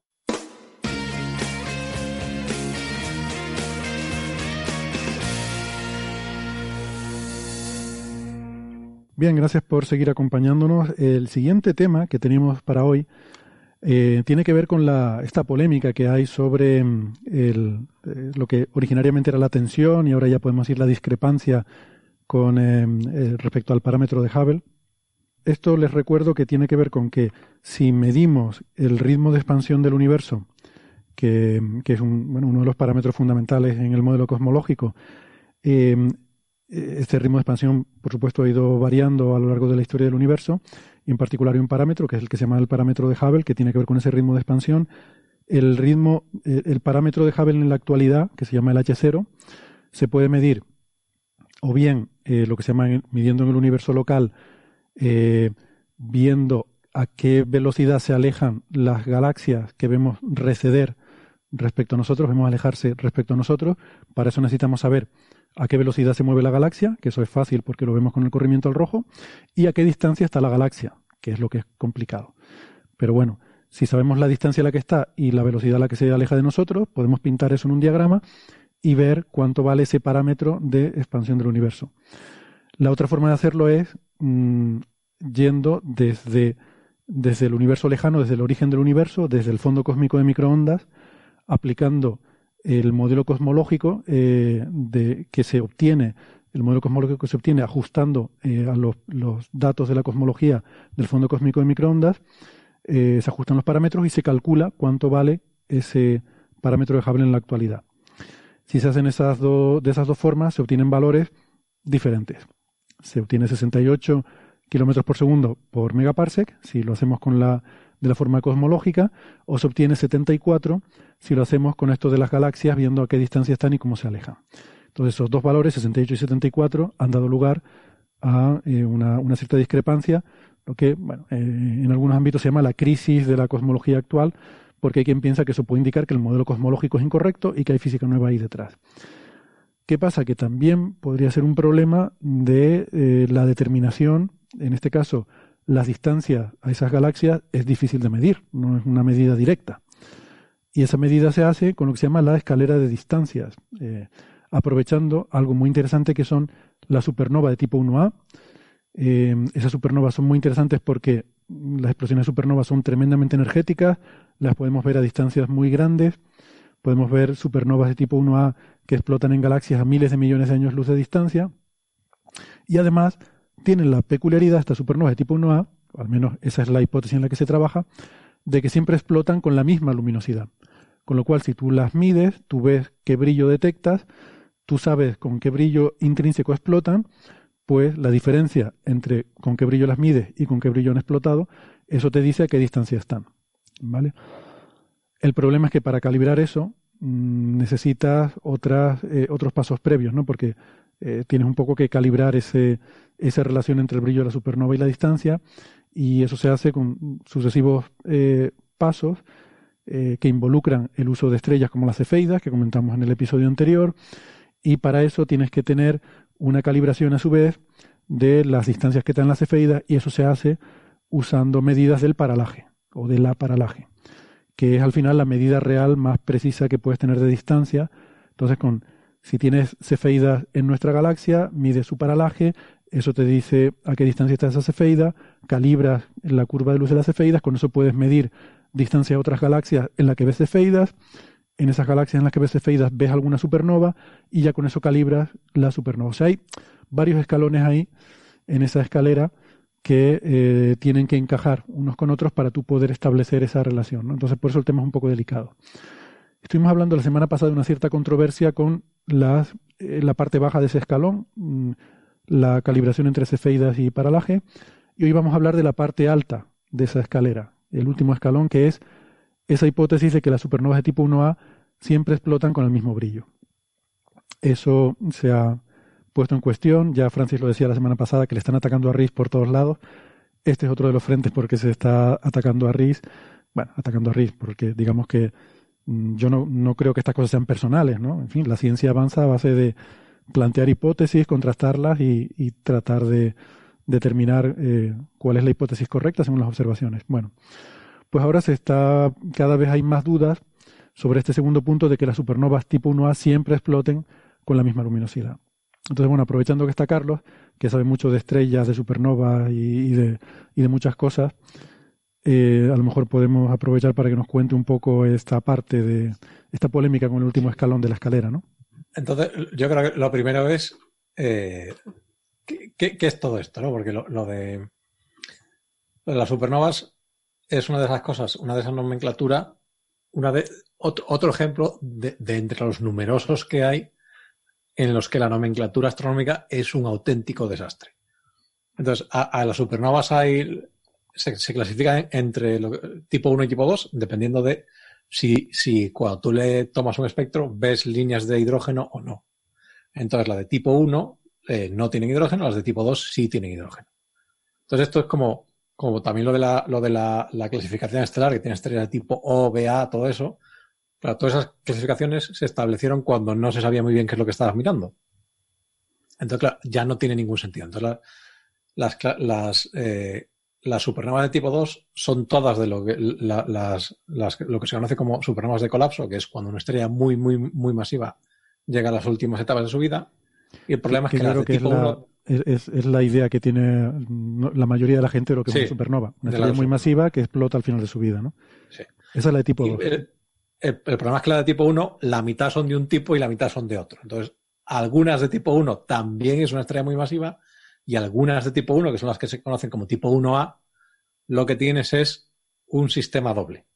Entonces, eh, la, la, teoría más aceptada o más frecuentemente citada es que tú tienes una nana blanca con una estrella gigante al lado.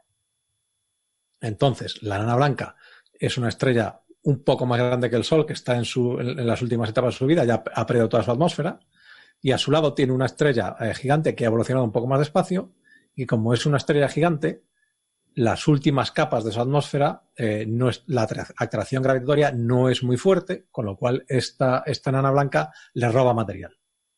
Entonces, al robarle material, va incrementando su masa muy poco a poco, lo que hace que llegue a, un, a una inestabilidad que eh, reinicia su, su, combustión interna. Digamos, esto es, esto es una estrella que ha ido depositando típicamente carbono en su núcleo, pero no tiene suficiente masa como para eh, iniciar la fusión de carbono, pero a través de estos robos de masa de su compañera puede adquirir esa masa. Y como el momento en el que se dispara esta fusión de carbono, por ejemplo, se produce a una masa terriblemente concreta, por eso se supone que todas tienen un brillo muy estándar, porque todas se producen exactamente a la misma masa de la enana blanca. Es un poco como, como la escena de, del sentido de la vida, cuando está el tipo en el, en, el, en el restaurante, empieza a comer a la bestia y de repente al último le da una chocolatina y el tío revienta. ¿no? Pues esto es un poco igual. O sea, el momento en el que se produce esa última chocolatina, ese último robo de masa, a todas les pasa en el mismo momento. Entonces, por eso se supone que todas tienen un, brillo muy, muy, muy parecido unas con otras. ¿Qué pasa?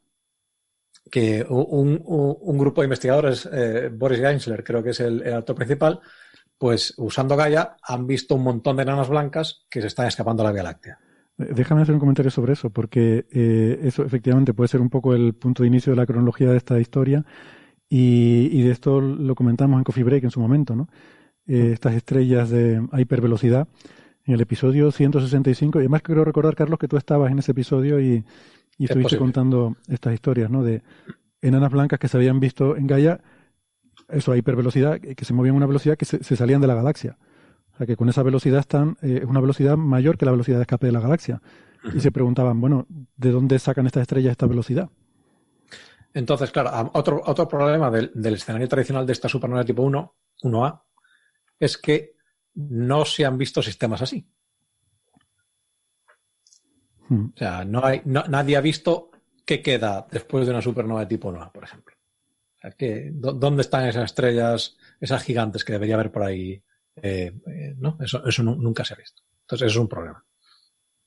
Entonces, esta gente ha visto un montón de, de, de enanas blancas escapándose de la Vía Láctea. Entonces, e, estas estrellas de hipervelocidad, por lo general, bueno, yo, creo que creo que son unas pocas, ¿eh? creo que son un puñado de estrellas, no, no sé si un montón, pero bueno, eh, bueno sí, no importa mucho para el argumento. Creo que son seis, si mal no recuerdo, o cinco, seis. No, recuerdo el número, pero sí. Unas cuantas. Estas estrellas normalmente se, eh, de hipervelocidad se producen cuando tienes un sistema binario o triple en el que desaparece una de las componentes y la otra se lleva toda su velocidad orbital y, esa velocidad orbital se convierte en, en, en, velocidad, digamos, lineal. ¿no? Es como si tú tienes un, una persona que está haciendo lanzamiento de martillo como la portada de un muerto de Filemón. Tienes a Filemón haciendo lanzamiento de martillo, viene Mortadelo, le corta la cuerda, entonces la bola del martillo sale disparada, porque se lleva toda la velocidad orbital, se la lleva. Pues esto pasa con estas, con estas estrellas de hipervelocidad. Tú normalmente tienes una estrella, un sistema binario, y una de esas estrellas, por ejemplo, interacciona con un agujero negro, el agujero negro rompe la binaria y la otra se escapa. O, en este caso, tú lo que tienes es una binaria, una de ellas explosiona como supernova y desaparece, y la otra se queda libre y se va. Pero la cosa es que si tú tienes un sistema de dos enanas blancas, como leches haces que la otra explote? Y de, tal manera que tú veas la segunda enana blanca que se está escapando. Entonces ahí aparece una, un escenario de, de, supernovas de tipo 1A, que es lo que se llama escenario D6, que viene de, eh, a ver, eh, detonación doble, doble, doble degenerada, dirigida dinámicamente que seguramente no tiene nada que ver con que nadie fuera un friki y le, quisiera poner el nombre de los dados que habitualmente se, usan en juegos de rol. Tienes el, D6 el dado de 6 caras, el D2 el de 12 caras, etcétera. Entonces, este, este escenario lo que dice es, el siguiente, porque si tú tienes, eh, se sabe que muchas, las estrellas binarias son terriblemente frecuentes. Es, casi posible que incluso la mayoría de las estrellas hayan sido binarias en algún momento. Y además, por, por eh, de formación estelar, las binarias tienden a tener masas muy similares. O sea, se favorecen binarias en las que ambas estrellas no, tienes una estrella con una masa enorme y una estrella con una masa muy pequeña. Normalmente tienes estrellas de razonablemente la misma masa. Con lo cual, sus tiempos de evolución son muy parecidos. Con lo cual, no es infrecuente que tú tengas dos estrellas que hayan tenido una, evolución muy, muy similar y terminen dándote una, una binaria que son dos enanas blancas. Pero lo normal es que estas binarias, eh, su, órbita decae lentamente y terminan como, como vimos con la, con la binaria de neutrones, por ejemplo, hace, hace unos cuantos años, les pasa lo mismo, ¿no? La, espiral eh, las acerca una a la otra y terminan, terminan chocando y se termina produciendo otra cosa. Explotan de esa manera, pero tú necesitas un sistema que, a medida que las estrellas se acerquen, algo pase que haga que reviente solo una y la otra se escape. Y este, este escenario es lo que, lo que te da. Entonces, la teoría detrás de este escenario es que estas, estas enanas blancas le queda una pequeña atmósfera residual, principalmente de helio. Entonces, lo que pasa es que cuando hay una que es, de las dos, una es levemente más grande que la otra, y cuando están suficientemente cerca, esta que es un poco más grande le roba la atmósfera a la otra, se vuelve inestable, explota sin que les dé tiempo a chocar. Hmm. y la otra en el momento en que, esta, esta, eh, primaria explota, sale, sale disparada. Y, esto además, como ya está muy cerca, porque esa espiral, eh, para que ocurra eso y tienen que estar muy cerca, se está moviendo a toda leche. A toda una, leche. A una velocidad enorme y por eso sale disparada como el, martillo de Filemón, ¿no? Y, y además, eh, es que esto yo no lo sabía, pero al parecer, después de ese artículo de las estrellas hipervelocidad, hubo otro artículo en el cual cogían una de esas estrellas hipervelocidad, le dan para atrás a la órbita y la trazan a una, eh, un remanente de supernova de 90.000 años de antigüedad. Sí. Eh, lo cual refuerza un poco la hipótesis de que estas estrellas de hipervelocidad mm, surgen de un sitio en el que hubo una, explosión de supernova. Y de hecho, eh, hay, hay muchas, muchas son todo, digamos, evidencia circunstancial. No hay ningún, ningún, nadie las ha pillado en el acto. Pero hay muchas cosas que apuntan a que este es un, un, escenario viable, en el sentido que, por ejemplo, si tú estimas la densidad de binarias de enanas blancas y cuántas de ellas tú esperas, esperas que se produzcan como supernova, te sale que en, la, en, la, en la Vía Láctea esperas una cada 100 años, que es, eh, de nuevo, el ritmo de supernovas que tú esperas en la Vía Láctea, por ejemplo. Sí, porque luego la misma estadística aplicada a pares gigante roja enana blanca no te da suficientes como para el número de supernovas que observa, ¿no? Porque aquí todo esto hay que recordar que lo que estamos es, por una parte, poniendo el, escenario, el escenario tradicional para, para medir el, el, parámetro de Hubble era una pareja gigante roja con enana blanca, y eso producía la explosión. Y ahora lo que se está viendo es que hay otro escenario posible, que es el de dos enanas blancas, que antes no se consideraba, y ahora parece que ese otro escenario también puede estar ahí. O sea, que es posible que haya los dos tipos de supernova. Pero lo que está diciendo Carlos es que además por estadística parecería que este segundo escenario es incluso mucho más probable, que debería ocurrir más a menudo que el primero, ¿no? Es que además el, primer escenario, uno de los grandes problemas que tiene es que eh, para que para que la estrella de neutrones que le roba eh, masa a, a, la gigante explote como supernova, ¿te refieres? Sí, la nana blanca, perdón eh, explote como supernova, el ritmo al que roba masa es muy estricto. O sea, si roba masa demasiado deprisa se produce una nova normal, esta, esta, esta atmósfera que adquiere explota la propia atmósfera porque la nana blanca está muy caliente, entonces se produce una nova, que eso hay a, montones, y tampoco puede robar demasiado de espacio, porque necesitas acumular la masa. Mm. Entonces, es que nova, hay que explicar, nova es una explosión en la que no se destruye la estrella. Efectivamente, sí. Pega un pepinazo y puede volver a ocurrir. Hay un incremento de brillo muy alto, pero no, no es destructivo. Y entonces, claro, e, eso es bastante difícil tunear la transferencia de masa para que justo pase eso. Eso, eso es uno de los grandes problemas. Y, este, este, otro escenario es un poco más, aunque parece muchísimo más improbable a priori, es un poco más robusto con respecto a ese tipo de, situaciones. Y tiene, pero tiene el problema añadido de que eh, no es como, como, no hay esa, esa, ese nivel de, oh, no sé cuál es el sustantivo de estricción, ese nivel de, ese requerimiento tan estricto, el brillo de las, de las supernovas que se producen con este mecanismo es mucho más variable. Entonces, ya no serían unas candelas estándar tan buenas como se, se las está, ha estado considerando hasta ahora.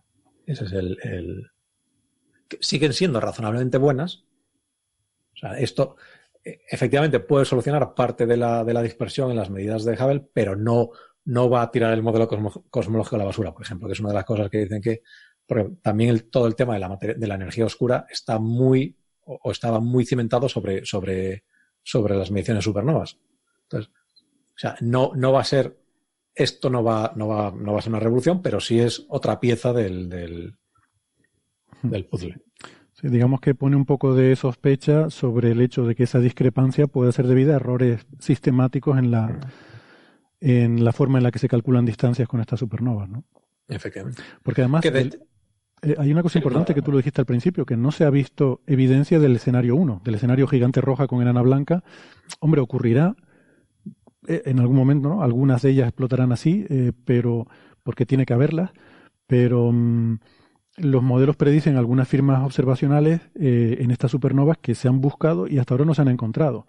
pues que si líneas de hidrógeno, que si un flash azul unas horas después de la supernova, Em, tampoco hay tantas observaciones de seguimiento, pero, pero hay bastantes y, no, y no se han visto estos rasgos, ¿no? Y también esperarías, pues, gigantes rojas con una estructura súper extraña, resultado de que han tenido una, una, supernova que le ha explotado justo al lado y se tiene que llevar su parte de esa atmósfera, cosas así. Entonces, no están todas esas cosas, no están. Y sin embargo, tú te pones a mirar y encuentras estas, estas enanas blancas que no tienes otra manera de explicarlas realmente, porque, hombre, puedes construir escenarios en los que, yo qué sé, tienes un sistema doble que interacciona con un agujero negro en un cúmulo ocular, por ejemplo, y tienes la, te dispara una enana blanca. Pero eh, en principio no tienes que buscar cosas un poco exóticas. Bueno, sistemas de tres cuerpos, ¿no? Ahí siempre puedes tener alguna inestabilidad que. Pero claro, eso ya, ya la probabilidad de tener un sistema de tres cuerpos estable en el que hayas podido evolucionar una blanca no es muy grande, cosas así. Bueno, en cualquier caso, lo que sí parece desde luego es que este otro escenario mm, por lo menos debe estar coexistiendo con el escenario 1. O sea que incluso parece razonable que haya más de ese escenario 2 que el 1. Pero bueno, eh, ya sí tienes... Pues, también, o sea, eh, eh, esto lo puedes interpretar como, un, como, como una cosa negativa en el sentido de que tienes una incertidumbre en tus datos que antes creías que no tenías pero también como una cosa positiva, en el sentido de que una de las maneras que se intentaba solucionar esta, esta no estandareidad de las candelas eh, es que lo, creo que le llaman la relación de Phillips o algo así. Y es que el, el, el tiempo que tú ves una supernova está, está relacionado con lo brillante que es. O sea, digamos, la, la forma de las supernovas, eh, la curva de luz de las supernovas tiene una forma de campana, ¿no? Entonces eh, se vuelven más brillantes y después decae. Pues el ancho de esta campana, el tiempo en el que está subiendo y bajando, está relacionado con su pico. Entonces tú lo que dices, bueno, vale, o sea, mis supernovas de tipo 1A no son estándares, pero si yo mido cuánto eh, el tiempo que suben y bajan, puedo hacerme una idea de cuán, cuál es el brillo intrínseco. Entonces, se sabe que hay un 30% más o menos de supernovas que se escapan de esa relación. Entonces, hay gente que dice que es posible que estas supernovas que estás viendo que no cumplen esta relación, a lo mejor son estas de 6, ¿no? Por ejemplo. Es una de las que, que te ayudaría a resolver también ese, ese problema observacional que tú tienes. Bueno, o sea que, mm, que quizás lo que haría falta sería tener alguna forma de distinguir diferentes tipos de, estas supernovas 1A y,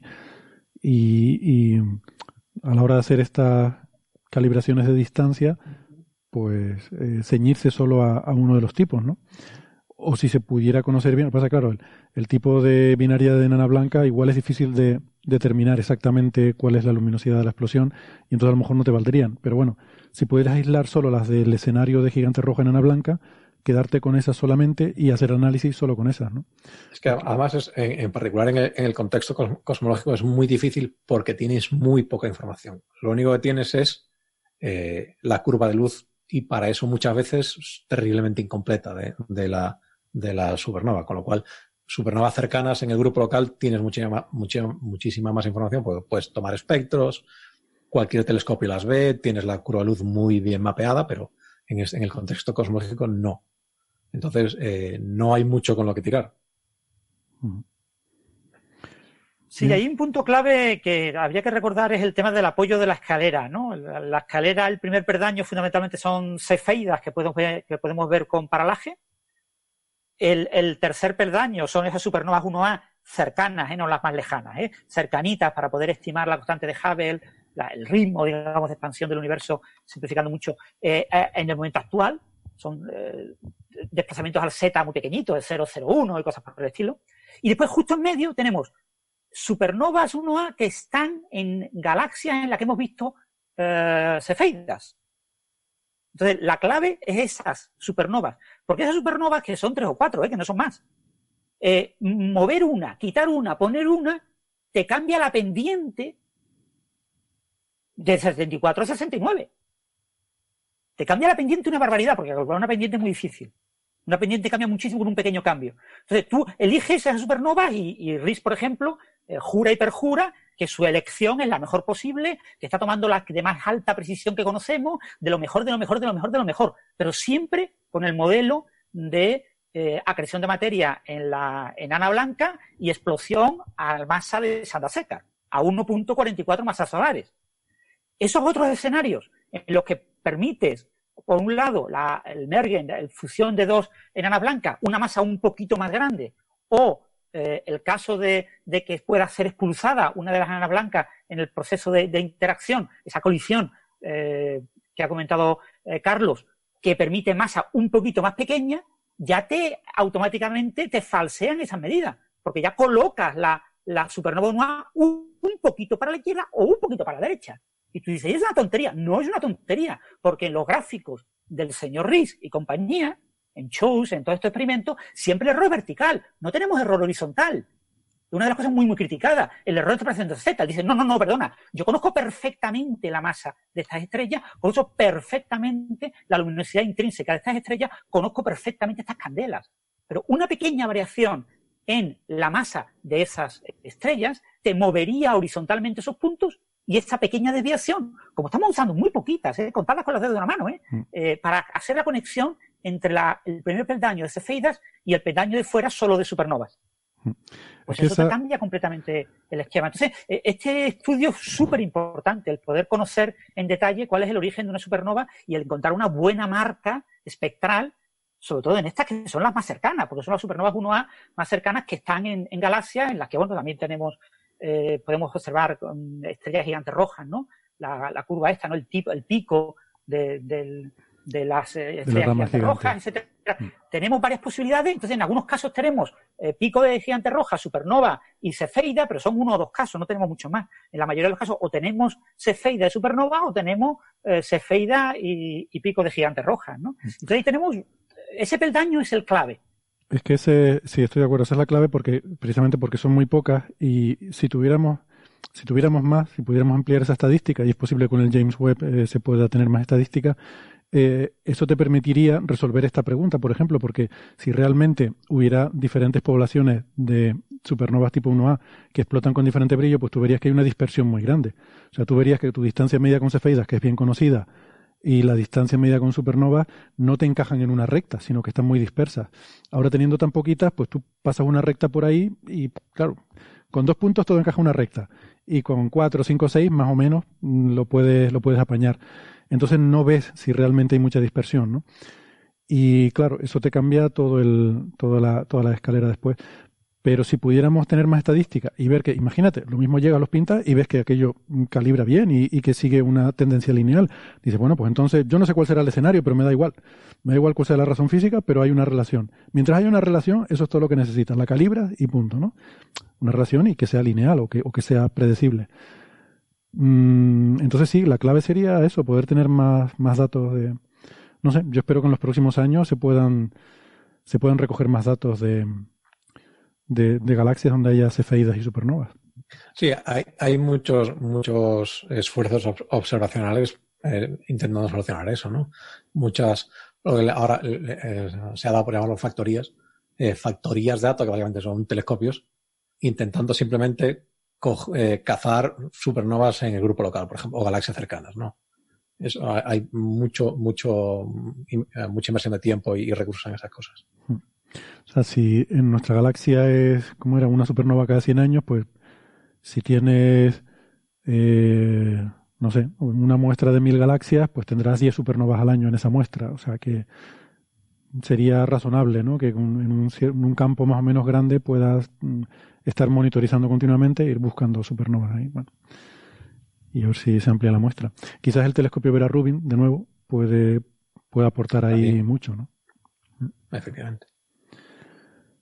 Bien, pues quieren. O sea, que estamos en un momento apasionante de la astrofísica en el tema de las de distancias. Esto es una cosa que en menos de cinco años debería estar más o menos resuelto, ¿no? ¿Cómo lo veis? Eh, Carlos, ¿no? Supongo que vas a preguntar para ti. No lo sé. Eh, depende, claro, eh, depende también de, En parte son problemas de desarrollo instrumental que a los que es difícil ponerle un, ponerle un tiempo, en el sentido de que, por ejemplo, el, el, telescopio para Rubin ya se sabe que se va a retrasar, por ejemplo temas de pandemia, por ejemplo, sabe que antes de 2023 no va a haber la luz. Entonces, sí, en principio no. O sea, parece lo, que le llaman la. eh, utiliza mucho la, la, expresión la fruta que cuelga más bajo, ¿no? Entonces es una cosa que es muy rápido de hacer. Entonces ya lo, primero que van a hacer más es esta cosa, evidentemente. Sí, es curioso, ¿no? El, telescopio Vera Rubin va a ser un poco como el Gaia en tierra, ¿no? O sea, ese, ese telescopio que va a servir para un montón de cosas, y lo va a usar un montón de gente por un montón de cosas distintas que a lo mejor no va a ser ni lo que se imaginaban al principio eh, la gente que lo construyó para, para que se iba a hacer, ¿no? está, claro que la, la, siguiente, la siguiente barrera en, astronomía observacional es el, dominio temporal. Mm. O sea, ahora ya cosas como Gaia, en cierto modo está ahí un poco a caballo entre una cosa y otra, pero hasta hace, hasta hace cinco años el, dominio era cubrir el cielo. ¿no? Entonces tenías grandes mapeados que el objetivo era darte una visión homogénea de todo el cielo, pero un, una. Entonces tienes cosas como TUMAS, que es todo el cielo del infrarrojo y cosas así, o SDSS. Ahora lo, siguiente es hacer eso muchas veces. Entonces que tú veas no solo todo el cielo, sino cómo está todo el cielo cambiando todo el rato. Sí. Y ahí vamos a encontrar muchas sorpresas, yo creo, porque nunca en la historia se ha mirado el cielo así. Eh, no. Así que vamos a ver. Bueno, eh, seguramente se resolverá esa pregunta y surgirán cuatro más, como suele pasar con estas cosas. Eso es lo maravilloso de la ciencia. Si la ciencia no tuviera problemas ni preguntas por resolver, no existiría la ciencia. A ver cuál será la próxima crisis. Para acabada la ciencia, es como la, religión, ¿no? La religión es un documento acabado, ¿no? Un dogma. Y entonces, como es intocable, tú no puedes tocarlo, solo puedes interpretarlo, solo puedes hablar de él, poco más, pero no puedes avanzarlo en ningún sentido. Eh, queda completamente muerto. Sin embargo, la ciencia es un avance continuo. En el momento en que la ciencia no tenga nuevas preguntas y por cada respuesta no aparezcan más preguntas que respuestas, la ciencia estará muerta. Bueno, pues vamos al siguiente tema y que va a ser, eh, vamos a hablar de Marte y, para eso vamos a poner una conversación que grabamos, que la grabamos eh, ayer y que mm, espero que les guste.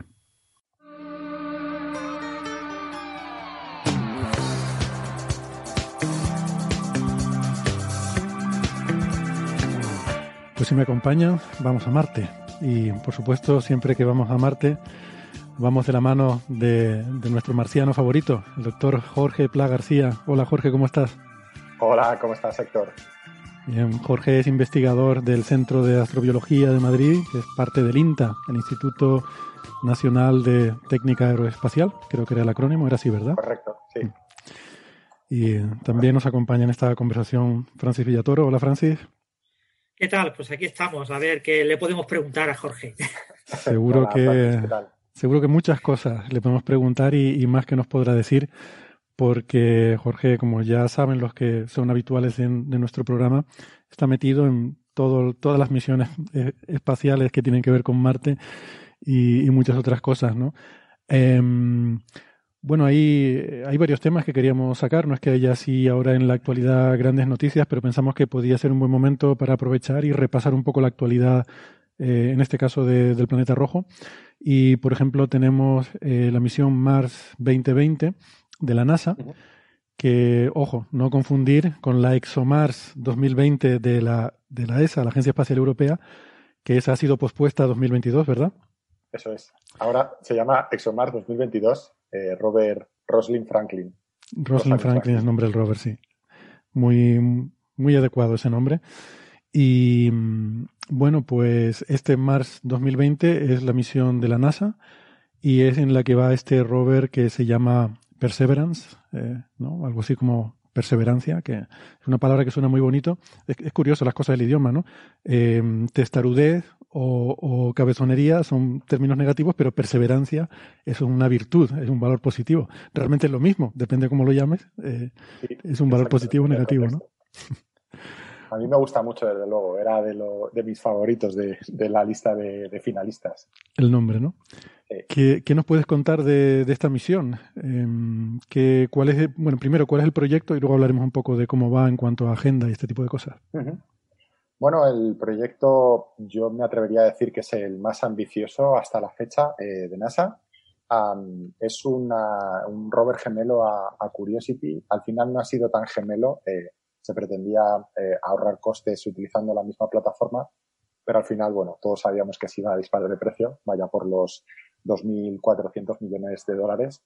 Y bueno, si bien el objetivo principal de las anteriores misiones, sobre todo de Curiosity, era estudiar la habitabilidad, es decir, eh, cuáles eran las condiciones del pasado del planeta Marte para poder haber albergado vida. Eh, Curiosity demostró que, las condiciones eran propensas.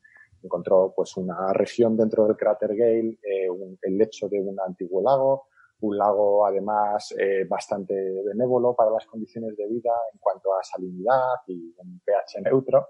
Y bueno, lo que va a hacer eh, eh, Perseverance es mucho más ambicioso. Digamos que Curiosity tenía un objetivo primordial, que era la habitabilidad, y Perseverance tiene varios. Yo mm, lo resumiría en tres objetivos principales.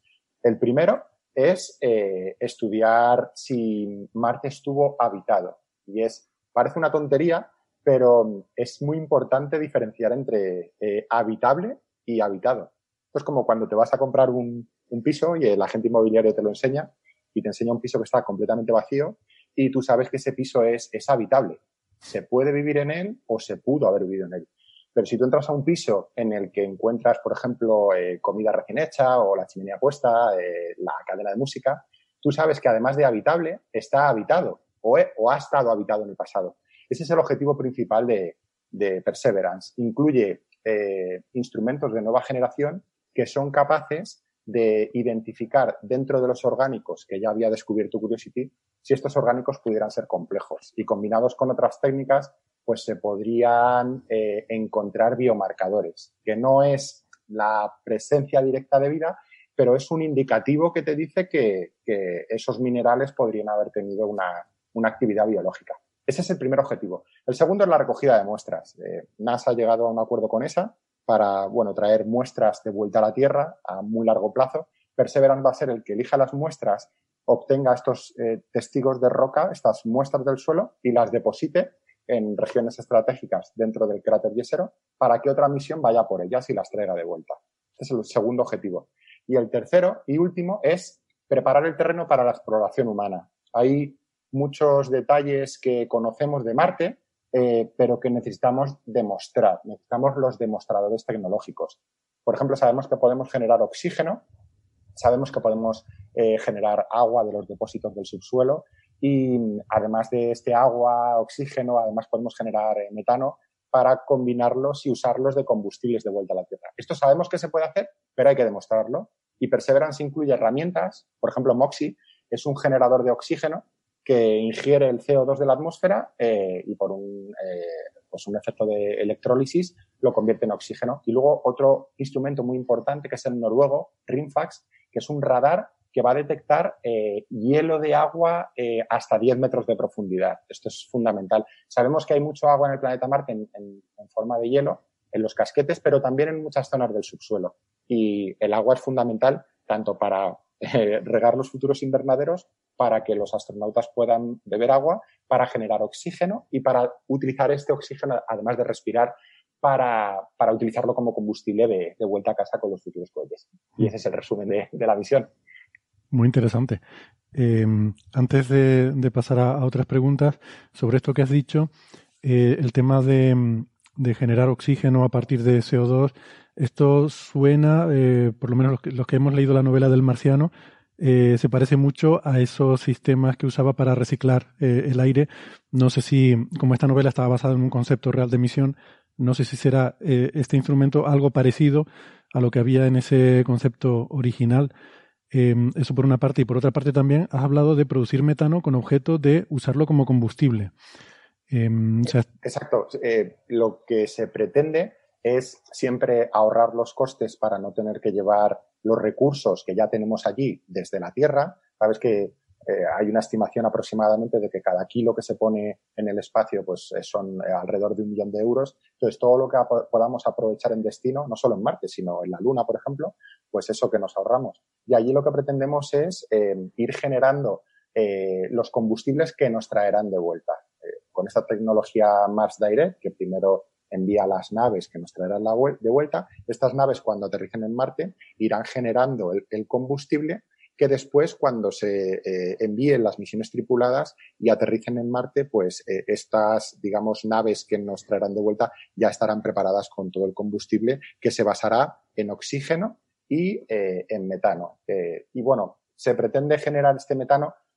ya sabes que el metano es algo muy, debatido, no, no, se sabe con ciencia cierta si existe en la atmósfera marciana, pero sabemos que lo podemos generar con una sencilla reacción de Sabatier. Eh, adquirimos el CO2 de la atmósfera, eh, el 96% de la atmósfera es CO2, y lo recombinamos con, moléculas de hidrógeno y, generamos metano. Este hidrógeno puede proceder, por ejemplo, de la electrólisis de, del hielo de agua que hemos obtenido del subsuelo para, para beber, por ejemplo, o para romperlo y generar oxígeno. Ya. Pues, pues muy interesante. Francis, no sé si querías hacer alguna pregunta también. No, comentar eso, que como has destacado Jorge, eh, ya Curiosity demostró que la habitabilidad en, Marte, entonces ahora queda esa opción de demostrar si realmente esa habitabilidad llevó al surgimiento de la vida. ¿no? Eh, habéis elegido para, eh, situar a, a, Perseverance el cráter Yesero, ¿no? Eh, ese cráter se sabe que albergó un lago con agua, ¿no? Eso es un punto clave, ¿no? Para ver si estuvo habitado ese lago o no. Es, absolutamente fundamental. uno de los requisitos es que sea seguro para aterrizar, porque, bueno, ya sabes que NASA es muy conservadora, por eso tiene esa tasa de éxito en aterrizajes tan, tan alta. Y además de ser un sitio seguro para, aterrizar, además se sabe que Yesero es un, el lecho de un antiguo cráter eh, que estaba eh, relleno de, agua también con unas condiciones muy buenas de salinidad y de pH. Esto se sabe por los estudios desde órbita en el que observamos la, geología. Bueno, los geólogos observan su, geología y se ha determinado además que es un cráter muy antiguo, es de la época del Noéico, eh, finales del Noéico, que es, y principios del Espérico, que es una, es un periodo fundamental en, en la vida de Marte porque coincide con, el, con la época aproximada del surgimiento de la vida en la Tierra. Como sabes que eh, la comunidad científica se inclina por un, eh, un inicio común de, o posible inicio común de la vida en los planetas eh, rocosos, en Venus, Tierra, Marte, aunque luego siguieran una evolución muy diferente, pero eh, ese, ese momento del planeta fue muy importante, finales del Noeico, y es precisamente la edad que tiene, que tiene este cráter. Y se ha encontrado además, esto es muy interesante, una serie de filosilicatos, una serie de arcillas, que eh, las arcillas son buenísimas para preservar los biomarcadores. Tenemos un problema en Marte y es que, como todo está frito en la superficie por la radiación solar y por las sales de perclorato, que tienen un contenido en cloro muy alto y está todo machacado a la superficie, encontrar una zona en Marte que tiene arcillas que son buenísimas para preservar los posibles biomarcadores que podría eh, pues, identificar Perseverance, es un sitio eh, ideal, ideal. Hmm. ¿Y, se cree que en, las paredes del cráter puede haber zonas que estén especialmente protegidas contra la radiación o, se va a explorar más la parte más central del cráter donde se van a aprovechar esas arcillas que podrían tener esos orgánicos? Pues eh, es una pregunta eh, formidable la que me, haces, Francis, porque em, efectivamente hay zonas dentro del cráter que son más benévolas, no solo para haber preservado posibles eh, biomarcadores, sino además que reúnen unas condiciones más benévolas para dejar los testigos que una siguiente misión va a ir a recoger para traer las muestras de vuelta a casa. Y sí, es cierto, eh, las propias paredes del cráter pues generan sombras y eh, tienes unas, unos mapas de radiación en los que en unas zonas tienes más, eh, recibes más radiación solar y en otras menos radiación. Por eso es, van a ser unas, unas zonas fundamentales que además ahora por primera vez en la historia, como vamos a incorporar este, este helicóptero, este dron, eh, se supone que al, aunque es solo un demostrador, vamos a poder ampliar eh, la zona de exploración y vamos a poder planificar de una forma más eh, idónea hacia dónde queremos dirigir el rover. Mm. Yo me imagino que este, al ser, al ser, digamos, el primer rover que va a acercarse a, zonas potencialmente de, alto nivel de habitabilidad, pues que mm, supongo que se habrán tomado medidas mucho más estrictas que los anteriores de, en cuanto a esterilización y, protección planetaria, ¿no? Bueno, las medidas eh, ya eran formidables y se han seguido haciendo.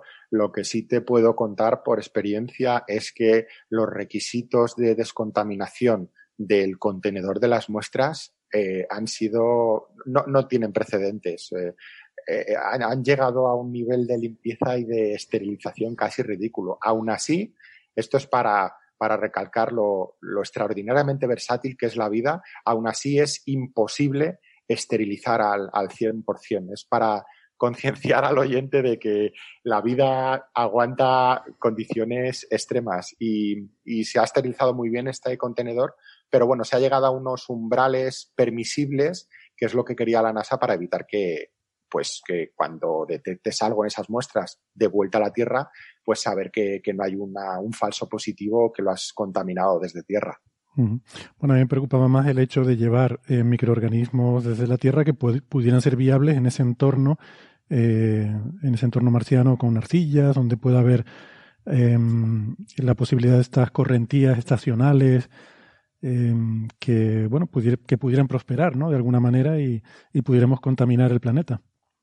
Sí, eh, de hecho, eh, también es muy oportuna tu eh, intervención porque estoy trabajando con un investigador americano en un proyecto muy bonito que es utilizando el, modelo meteorológico para, digamos, rebajar un poco la histeria que tiene NASA en cuanto a acercarte demasiado a estas líneas, las líneas recurrentes de ladera, porque lo que observamos en nuestros modelos es que la probabilidad de que una espora que esté en la plataforma del rover sea transportada por la acción del viento a cientos de metros hasta donde esté una supuesta línea con alta hidratación, eh, que eso sería, todavía hay que demostrar que en realidad lo que se está viendo en esas líneas es agua. Eh, pero aun, siendo agua, es eh, casi despreciable la probabilidad de que esa espora pudiera llegar allí. Porque la verdad es que nos limita muchísimo eh, toda la organización y la planificación de las, de las operaciones, hacia dónde queremos mover el rover, porque hay muchas zonas que no se pueden tocar y tenemos que estar alejados de ellas y es, es un poco rollo, la verdad. Hmm.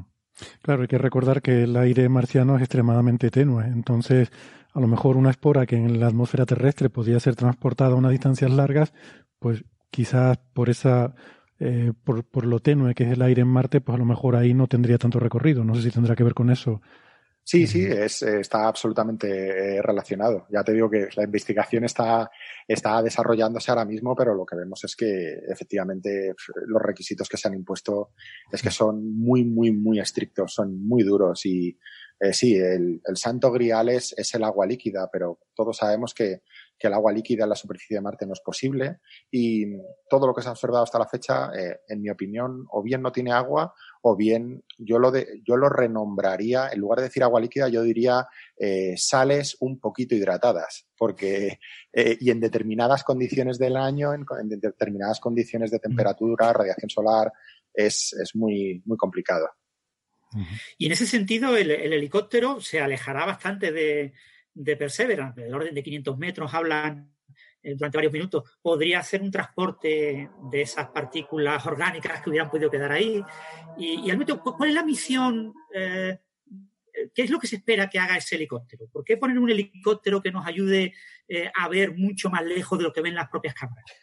Bueno, el, helicóptero es sencillamente un demostrador tecnológico. Es para que el ser humano demuestre que es capaz de volar un aparato en otro planeta. Eh, ya se hizo algo en las capas altas de la atmósfera de Venus, pero en Marte no hemos volado nada todavía y este es el, es el primer intento. Em, esta sí que es mi opinión muy personal. Eh, para mí ha sido un poco decepción eh, la pérdida de la oportunidad porque presionamos bastante a NASA para, jolín, ya que tienes un helicóptero allí, ¿por qué no incluir una mínima instrumentación científica con toda la información que nos daría y, todo el desconocimiento que tenemos de la atmósfera, hubiera sido genial incluir, no sé, algún sensor de temperatura, un termopar, pero, pero no, no, ha sido posible. Eh, eh, es tan solo quieren demostrar que lo pueden volar. De hecho, eh, el, el vuelo nominal es no va a ser el helicóptero el que se separa, es, el, el, rover el que deposita el helicóptero en el suelo, es el propio rover el que se separa unas decenas o cientos de metros y cuando está lo suficientemente alejado para que no dañe ninguna parte del helicóptero, van a probar estos, estos vuelos, serán muy pocos vuelos al principio y si, si va bien, eh, yo espero que además, bueno, estamos en contacto con, con el equipo del, helicóptero porque eh, al pertenecer a la misión y al estar muy involucrado en toda la parte atmosférica, pues ya nos estamos coordinando con ellos para decirles cuáles son las mejores horas del día para volarlo, cuándo tienen que evitar a lo mejor los momentos más turbulentos, eh, los momentos de, la salida del sol por la mañana, eh, momentos por la tarde, momentos muy ventosos. Entonces, digamos que vamos a tener una pequeña contribución en esos vuelos del helicóptero. Entonces la misión solamente es demostrar que se puede volar y ya está. No... Correcto, nada más. Vale, vale. Eh, en principio nada más. Eh, se la verdad que es una pena, porque se podría haber aprovechado para muchas cosas, como comentas, con algún sí, instrumento. Bueno, sí. que es verdad, a mí me ha costado entenderlo, la verdad, porque al principio era muy, muy, muy borrico y decía, pero bueno, ¿esto qué puede? ¿Qué es esto que no, no lo vamos a aprovechar?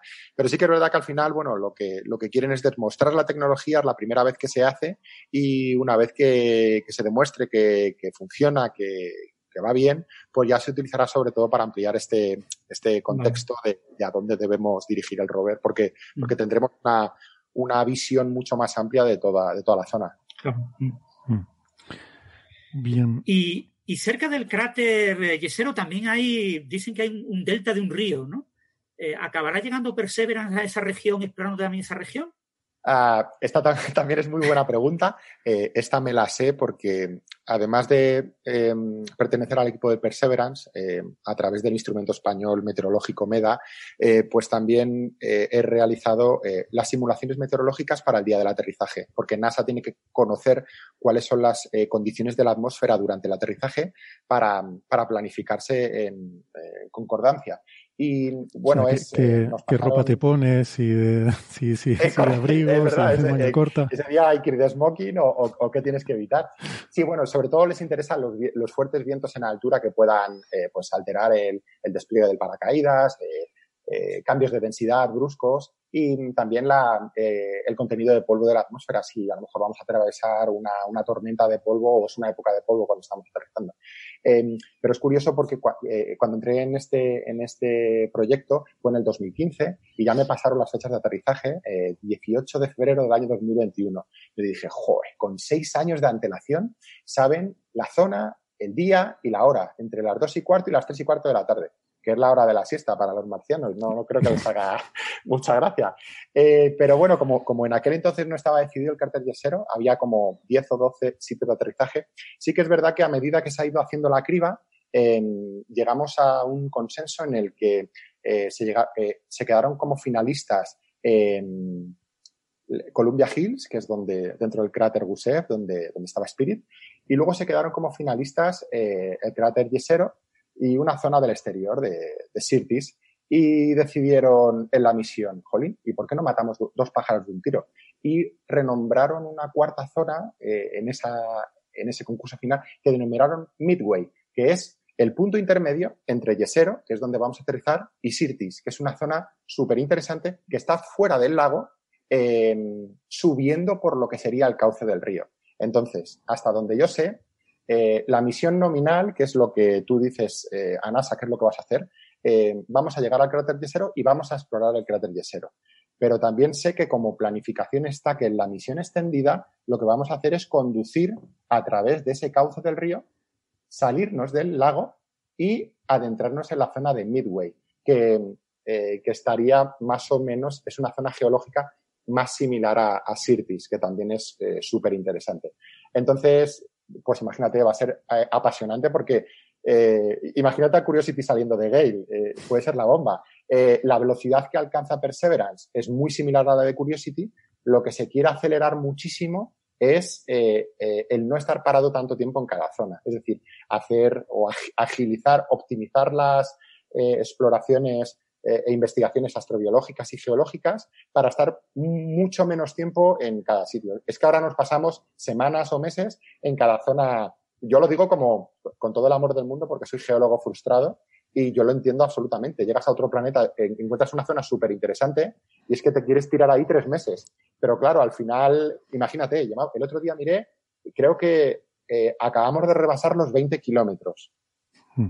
de distancia aterrizando en agosto del 2012. Vamos a cumplir ocho años en Marte y ha recorrido 20 kilómetros. Pero esto, Jorge, esto es como lo que suele decir eh, nuestra Sara Robisco de salir de, pateo con geólogos, que es que no, caminas dos pasos y se tiene que parar media hora a mirar cualquier roca. Pues esto es lo mismo a escala de, misión de exploración planetaria. Se, les critica mucho, pero yo les entiendo, porque, porque es que es apasionante lo que descubren.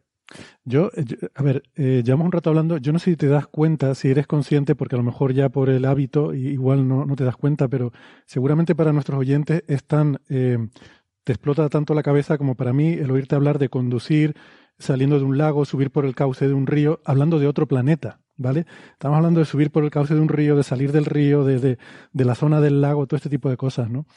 Que, bueno, hay que dejar claro que son antiguos lagos y cauces de antiguos ríos, pero aún así no deja de ser algo tremendamente evocador, que podamos estar moviéndonos.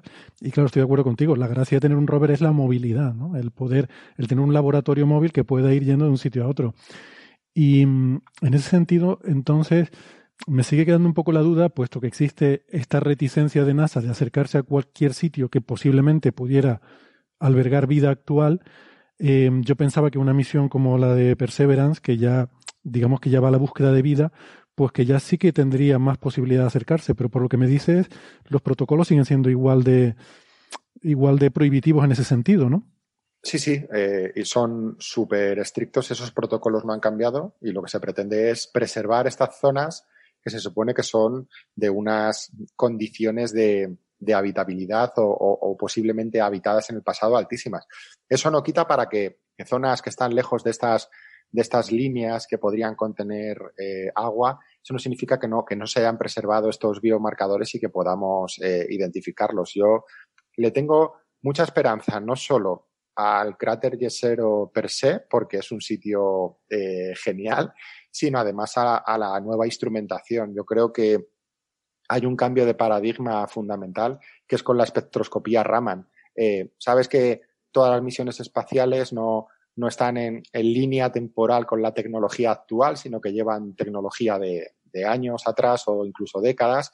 Y bueno, los Raman ya se usaban en la Tierra desde hace tiempo, pero no habían podido ser incorporados hasta ahora. Y bueno, los Raman, eh, estos espectrómetros Raman hacen un trabajo formidable al identificar los compuestos eh, dentro de los minerales, compuestos que además podrían ser de origen biológico, a, metros de distancia a través de un láser que, que excita a las moléculas y que, tú puedes eh, saber cuál es su composición por esta, eh, por este retorno del propio láser que vuelve de, la roca. Y es genial porque en Perseverance tiene un Raman, eh, pero es que eh, ExoMars 2022 tiene otro Raman, que además, esto lo tengo que decir, lo hacen mis compañeros del INTA y del CAP. Yo estuve trabajando en este instrumento Raman durante tres años y yo creo que van a dar un puntazo extraordinario porque además lo bueno de este Raman del ExoMar es que van a analizar las muestras tomadas a metro y medio, dos metros por debajo del suelo, mm. que es donde está la chicha de verdad. En la superficie de Marte está todo eh, pues, eh, machacado. Pero ExoMars va a ser eh, capaz de extraer estas muestras y, mis compañeros de Raman seguro que hacen un trabajo formidable analizándolas. Ahí, debajo, ahí me gustaría destacar, Héctor, el, tema de que bueno, la Universidad de Málaga participa en ese proyecto, en el instrumento Raman. tenemos a Javier Laserna aquí en la Universidad de Málaga, que tiene un proyecto para más 2020, en el tema ese de lanzar el, láser, eh, comparar las medidas Raman con una serie de muestras, está preparando una especie como de paleta de muestras para hacer la comparación y bueno, un colega y amigo y, me gustaría que no lo olvidáramos. No, no, y un saludo para él. Eh, y, perdón por no haberle mencionado porque al final son, son tantos compañeros. También hay compañeros en, la Universidad del País Vasco que están colaborando en el instrumento. Eh, Jesús Martínez Fría, el propio Fernando Rull, geólogos planetarios eh, punteros a nivel mundial que, claro, al final, como, como en España, eh, al final tenemos tantos instrumentos que parece mentira y tenemos ya no solo tantos instrumentos, sino tantos investigadores en, en instrumentos de, de, otras misiones, no solo a otros planetas, sino que es súper difícil mencionarlos a todos y a, todas las instituciones. Bien, eso pues. yo creo que es muy destacable, ¿no? Destacar el tema de que España está participando de manera muy, muy activa en la exploración de Marte y en la exploración de, de, la atmósfera marciana, ¿no? Somos líderes mundiales, ¿no? Sí, sí, es el, tercer instrumento científico que, que, vamos a aterrizar, que España va a aterrizar en otro planeta. El primero fue REMS, el segundo fue Twins a bordo de Insight. Eh, sí que hay más instrumentos españoles, por ejemplo, eh, la antena de alta ganancia eh, se fabricó aquí en España y es de, bandera, de bandera española, por ejemplo, con el que, bueno, también se podría llegar a hacer ciencia, pero la tarea principal es de hacer las comunicaciones directas con la Tierra cuando no hay una comunicación a través de un relé de, uno de estos orbitadores. Eh, es, yo creo que es formidable lo que hacemos en España con los recursos que tenemos. Eh, yo quería volver a un tema que mencionaste antes un poco de pasada, cuando decías de el, tener que prever con antelación eh, condiciones meteorológicas para el aterrizaje y hablabas de mm, la posibilidad de que hubiera vientos fuertes o que hubiera incluso tormentas de polvo, ¿no? Em, entiendo que ahora estamos entrando en un periodo de uno de estos periodos de polvo en Marte, ¿no? ¿Cómo, cómo funciona esto? Eh, ¿Esto es cíclico? ¿Es, estacional? Eh, ¿Es a nivel planetario? ¿Tiene variaciones locales? ¿Cómo, son estos periodos de polvo?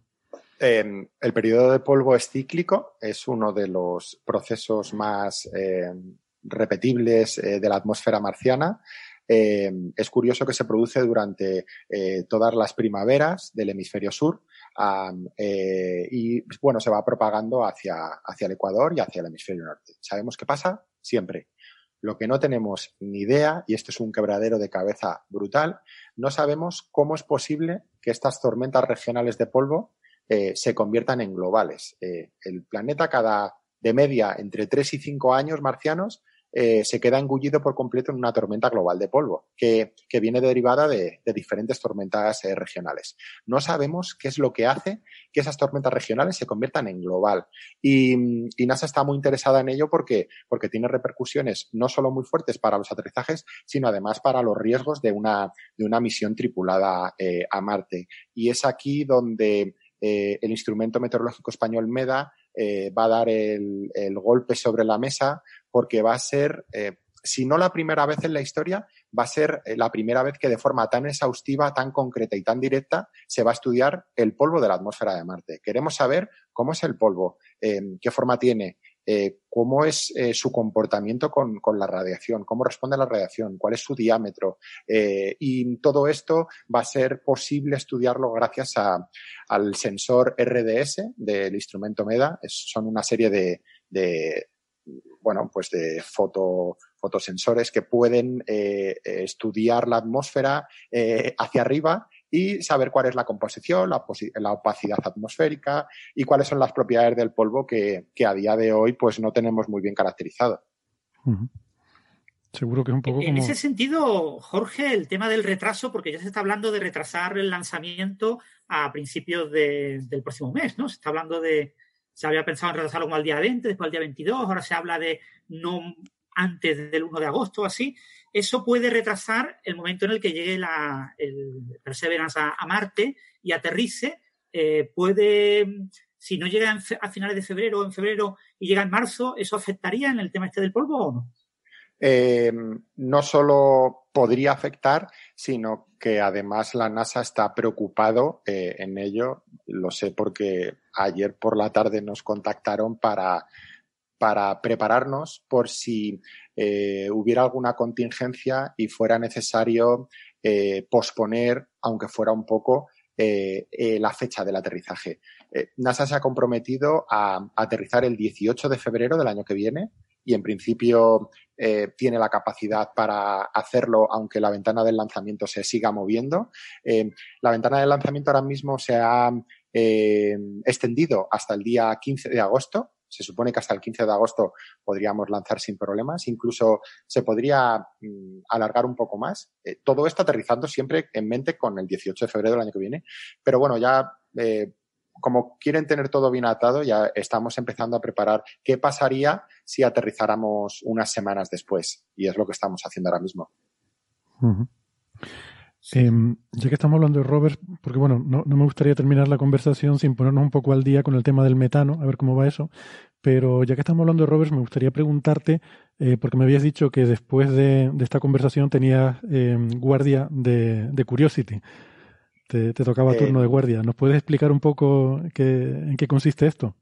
En, en 21 minutos empieza, ya, ya no me pongo tan nervioso como, como los primeros días de operación, que eso era no te lo puedes ni imaginar. Yo que es que me pongo con las cosas así que tienen mucha responsabilidad, yo diciendo a ver si voy a romper algo, esto se va a estropear, pero ya cuando adquieres mucha experiencia al final es, muy repetitivo. Y bueno, lo que hacemos es, em, se conectan todos los instrumentos del Rover Curiosity junto con los planificadores, eh, los llamamos planificadores a corto y medio plazo, los de largo plazo ya se han reunido anteriormente, y lo que se hace es eh, hacer un plan eh, para ejecutar al día siguiente. ya sabes que como hay una distancia media de 225 millones de kilómetros, no te puedes conectar en tiempo real con el, con el rover. Mucha gente se piensa que teledirigimos el rover desde la Tierra y esto es imposible, absolutamente imposible. Lo que hacemos es, pues, dejarlo programado, como el que antiguamente dejaba programado el vídeo para, para grabar su serie favorita, pues nosotros dejamos programado el, el rover para que al día siguiente ejecute todas las tareas. Y, a, mí, lo del vídeo me fallaba mm, dos de cada cuatro veces, o sea, es una cosa... No, no daba este falla muy poco. Espero, espero, que, espero que haya mejorado la cosa y, que la gente lo sepa hacer mejor. porque A veces hay algún problemilla con el, con el ordenador principal. Lo que pasa es que como en espacio las piezas críticas se mandan redundantes, pues eh, conmutamos al, ordenador secundario, eh, pero bueno, no suele haber problema. Y, lo que hacemos es planificar al día siguiente y es, no, te puedes imaginar el batiburrillo que es, porque somos tantos instrumentos y eh, son tantos recursos compitiendo por la misma energía. El problema que tenemos son las baterías. Entonces, hay instrumentos que consumen más que otros o a lo mejor el robot ese día ese rover tiene que moverse y entonces consume más energía. Entonces, eh, NASA tiene un software en el que es capaz en tiempo real de determinar cuál es el consumo en cada momento del día siguiente que va a tener el robot. Y si se excede, siempre dejan unos márgenes de seguridad. Entonces, para no excederse, pues hay que hacer una planificación. Entonces, eh, a mí, por ejemplo, dentro de 20 minutos me toca ser el, planificador del instrumento REMS. Te tengo que decir a qué hora mañana REMS se va a despertar, a qué hora va a empezar a medir, a qué hora tiene que descartar los datos a tierra. pero eh, nosotros tenemos suerte porque consumimos muy poco, somos un instrumento muy eficiente y mm, podemos medir durante todo el día, pero hay veces que queremos medir eh, durante una hora entera, por ejemplo. Solo medimos los cinco primeros minutos de cada hora. Entonces tenemos que comunicarlo y mm, se hace un plan, cada instrumento manda sus tareas, eh, se le da la manivela y salen 347 errores o conflictos en la primera reunión. Entonces te dicen, ¿podrías mover tu despertar un poco más tarde? ¿Podría el rover salir de la siesta un poquito antes para evitar estos conflictos? Y en la siguiente reunión salen 157 eh, errores. Y así va reciclando a lo largo de la tarde, todo en horario americano, nos toca aquí en España a las 5 de la tarde, hasta que al final a la 1 o las 2 de la mañana pues se llega a un consenso, ya no hay errores ya el rover está bien de potencia y podemos ejecutar las tareas. Y es eh, lo que se envía a JPL. JPL eh, lo envía a Marte a través de las antenas de espacio profundo del DSN de NASA y son los orbitadores eh, de Marte los que reciben la señal, los comandos, los descargan a Tierra donde el rover a través de unas antenas los ejecuta en su computadora para el sol siguiente. O sea, que es una reunión de planificación de cómo se va a distribuir la energía, básicamente. Es como, es como cuando se reúnen los políticos a repartir dinero, usted se reúne para repartir energía del rover, ¿no? A ti te toca tanto.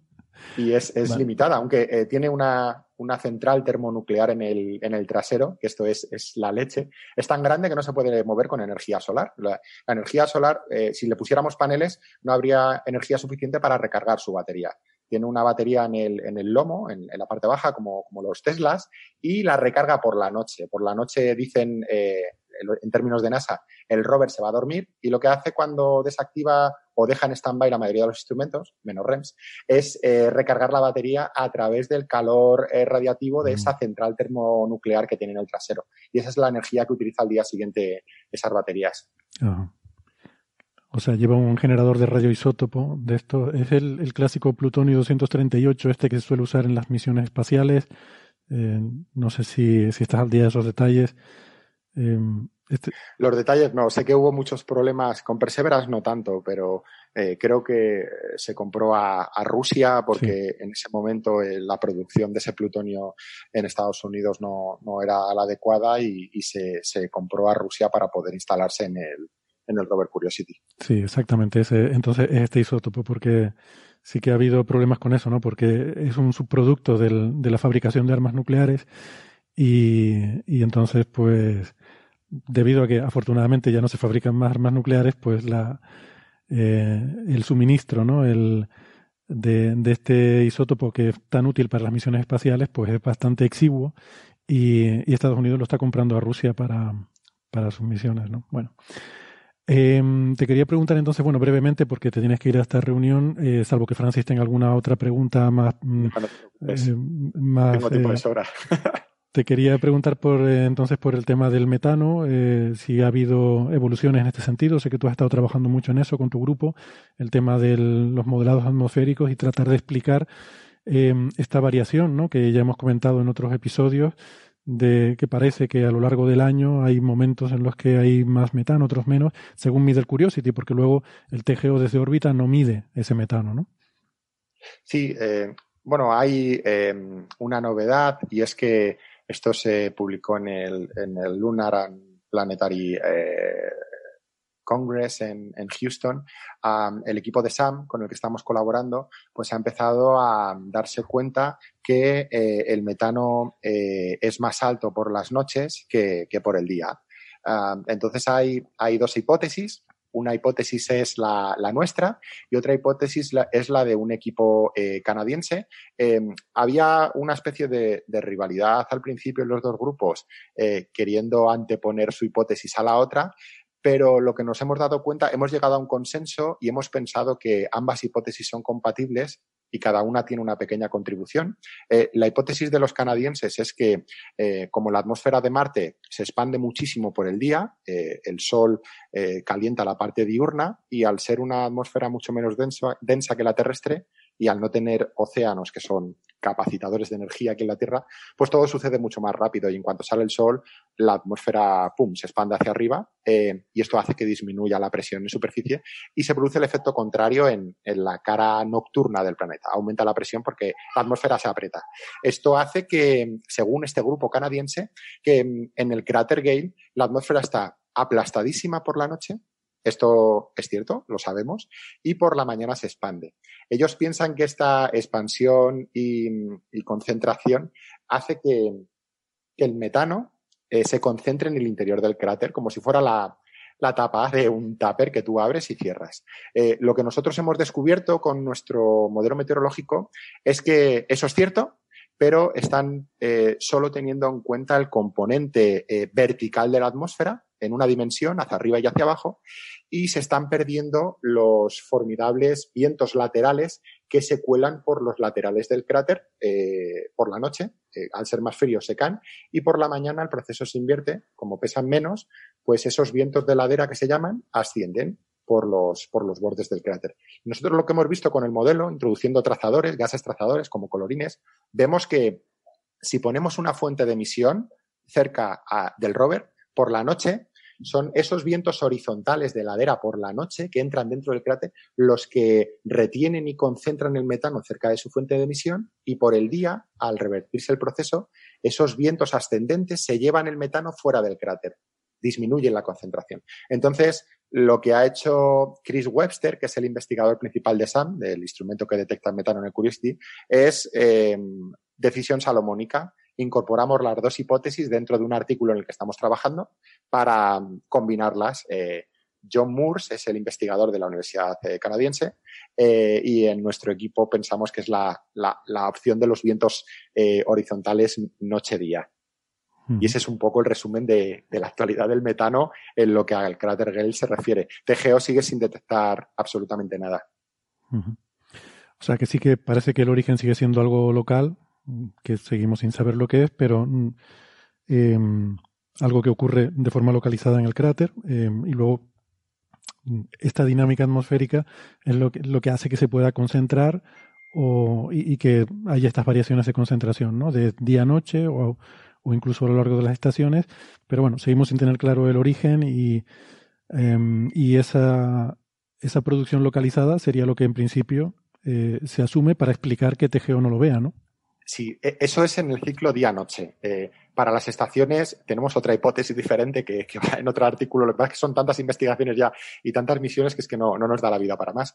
Y es que resulta que haciendo eh, simulaciones globales hemos visto que eh, las corrientes de aire que van de polo a polo eh, es eh, increíble, pero, pero cruzan todo el planeta barriendo todas las masas de aire, eh, se producen en los, en los solsticios, el solsticio de invierno y el solsticio de verano.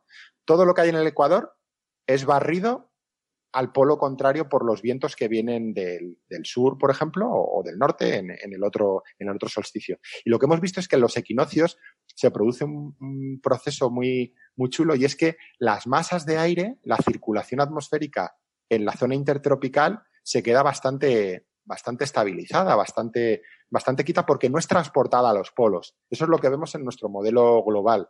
Y mm, estos periodos coinciden con los, con los picos que detecta eh, el rover Curiosity. Entonces, nuestra hipótesis es que durante gran parte del año no hay metano porque es transportado por estos fuertes vientos meridionales que soplan de polo a polo, pero, sin embargo, durante los equinoccios, eh, la concentración aumenta y, se, y Curiosity detecta los picos precisamente porque no hay, no hay transporte de, masas de aire, sino que está todo más concentrado cerca del Ecuador. Es solo una hipótesis y, bueno, estamos eh, trabajando en ello a ver si, a ver si lo demostramos o no. Bueno, muy bien. Francis, no sé si tienes alguna cosa para no, comentar sobre esto. El tema de, TGO no es capaz de, en, los equinoccios detectar ese exceso local de metano. Claro, porque el TGO promedia de alguna manera las medidas a una escala mucho más grande. ¿o? TGO lo que hace es hace medidas en, Nadir de toda la columna atmosférica, eh, pero también eh, bueno, a través de durante los eh, anocheceres, atardeceres, pues es capaz de mirar a través, de, la atmósfera. Sí. De la atmósfera. Em, el problema que tiene TGO que en realidad no es un problema porque es, un, es un orbitador formidable y es el que, el que eh, tiene la instrumentación más avanzada que existe. Eh, eh, no es capaz de llegar hasta el suelo.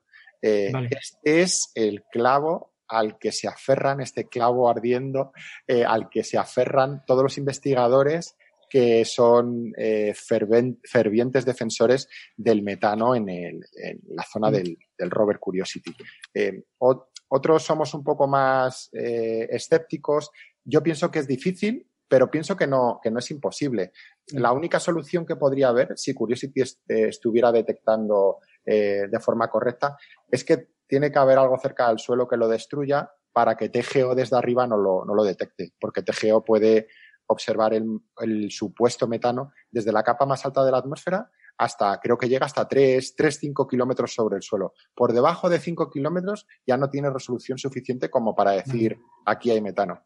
Y mm, la verdad es que es un poco frustrante porque TGO es el que, es el que nos iba a responder el, el, em, el misterio y mientras Curiosity siga detectando, yo no me canso de decir que lo que necesitamos en, ciencia, tú siempre necesitas un sujeto de control. Hasta que no tengamos otro instrumento en el suelo que no detecte metano, eh, pues, o, incluso teniendo otro. Es que, aun teniendo otro en el suelo a, miles de kilómetros, seguro que hay gente que sigue argumentando que, puede que, que Gale sea un sitio único y que se emita metano y en otros sitios no. Así que es bastante, bastante frustrante. Pero bueno, es lo que. Pero bueno, Jorge, tú esperas que Perseverance también observe metano en, los dos cráteres. Eh, no, pues no, no, no, no lo espero. De hecho, bueno, en la última reunión lo, pregunté y no, no está preparado eh, para ello. Eh, lo único que, bueno, mm, tirando mucho del hilo, se nos ha ocurrido es eh, utilizar un instrumento que no está a lo mejor pensado al 100% para ello, que es en ExoMars, que es como un eh, espectrómetro de Fourier eh, a bordo de lo que sería el Lander, un instrumento ruso, que es posible que podamos usarlo para... Pero bueno, no sé, ahí también hay un nicho de mercado para que investigadores españoles propongamos detectores de metano para las futuras misiones y, ya estamos trabajando en ello. O sea que estate tranquilo que, yo, creo que podremos resolverlo. Muy bien, pues Jorge, no te quiero quitar más tiempo. Sé que ahora tienes esa reunión de planificación de Curiosity y queremos que vaya bien y que no te pongas nervioso, así que que tengas tu tiempo para prepararlo. Pero bueno, siempre eh, me resulta a mí totalmente fascinante. Es maravilloso poder hablar de otro planeta en estos términos, descubrir eh, su climatología, esas corrientes de circulación de globales de las que nos habla, su geología, hablar de antiguos lechos de ríos, de deltas este tipo de cosas, ¿no? O sea, seguro que si Carl Sagan pudiera haber escuchado esta conversación, se, se moriría de, envidia de no vivir en estos tiempos, ¿no? Así que muchas gracias por, eh, por ser nuestro portal eh, hacia todos estos, eh, estos descubrimientos tan fascinantes que están teniendo lugar en Marte. Y bueno, seguimos en contacto y, que nos vayas contando qué más. Nada, muchas, muchas gracias a vosotros por la oportunidad y, y nada, eh, mandaros un saludo muy fuerte en estos tiempos tan extraños. Eh, solo mencionar que al final no, no podremos ir al lanzamiento por este tema del, del COVID.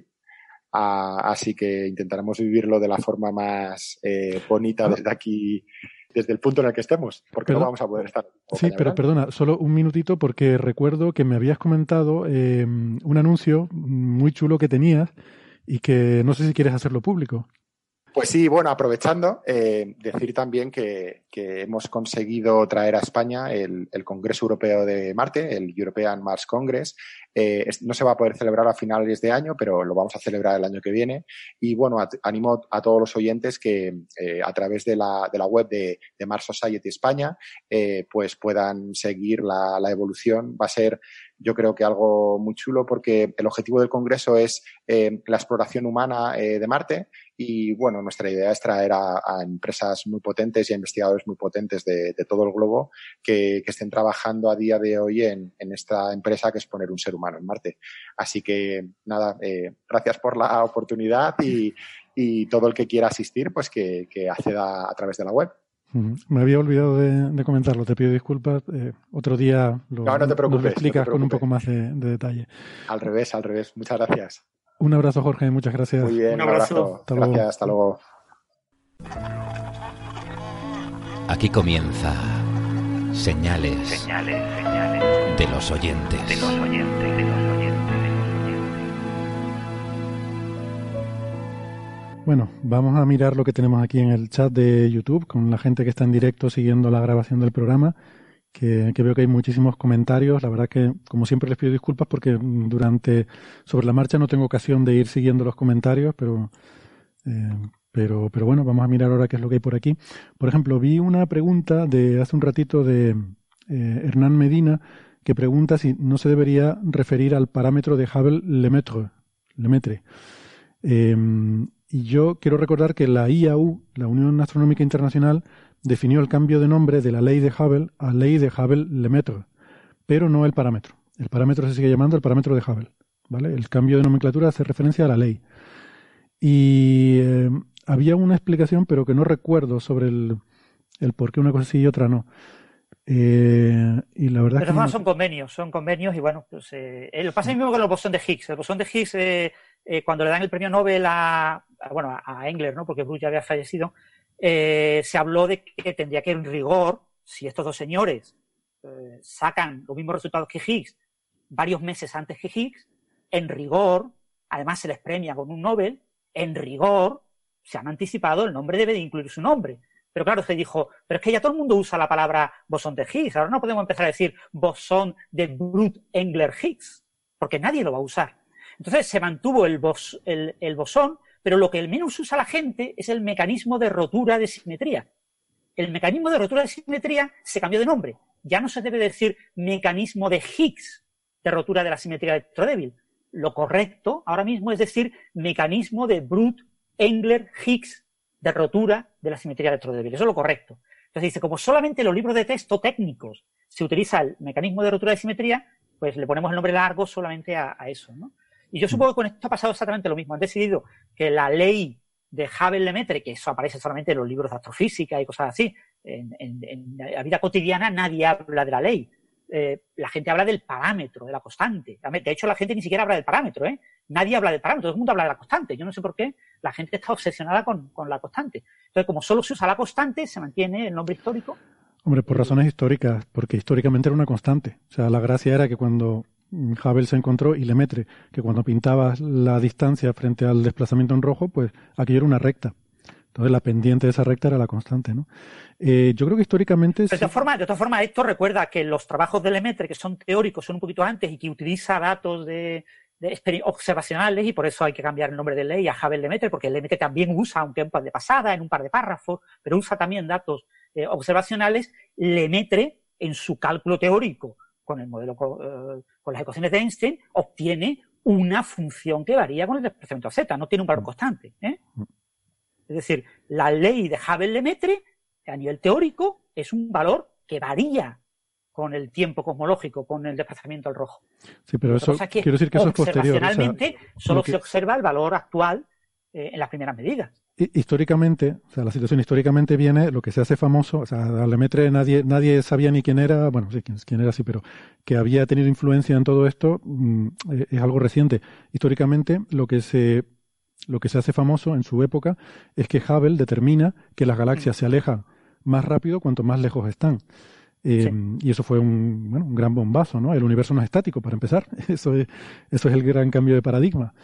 Y, y, claro, y, y, en los datos de, de Hubble lo que demuestra es que hay una relación lineal y de ahí que se hable de la ley de Hubble y de la constante Hubble. Yo creo que a nivel de divulgación, mm, yo creo que sí que es lo, que todo el mundo usa, o sea, lo de parámetro de Hubble ya es algo más especializado, ya es de entre científicos, ¿no? Pero la gente en divulgación habla de la constante de Hubble, de la ley de Hubble y estas cosas, ¿no? No sé si... Recordar la historia del trabajo de Lemaitre, brevemente. Eh, él hizo ese análisis de esos datos, lo publicó, creo que en francés, en una revista belga o algo así por el estilo, cuando le piden traducción al inglés, él dice, si ya Hubble tiene datos mejores que los míos, ¿para qué voy a copiar esta parte de mi artículo? Hmm.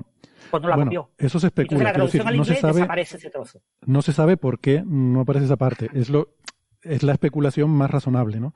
Lo que se sabe es que en la traducción al inglés, es que se la pide Eddington, que era el, presidente de la Royal Society eh, inglesa, le pide a Lemaitre, cuando se entera de sus resultados, eh, para publicar una versión en inglés de su artículo.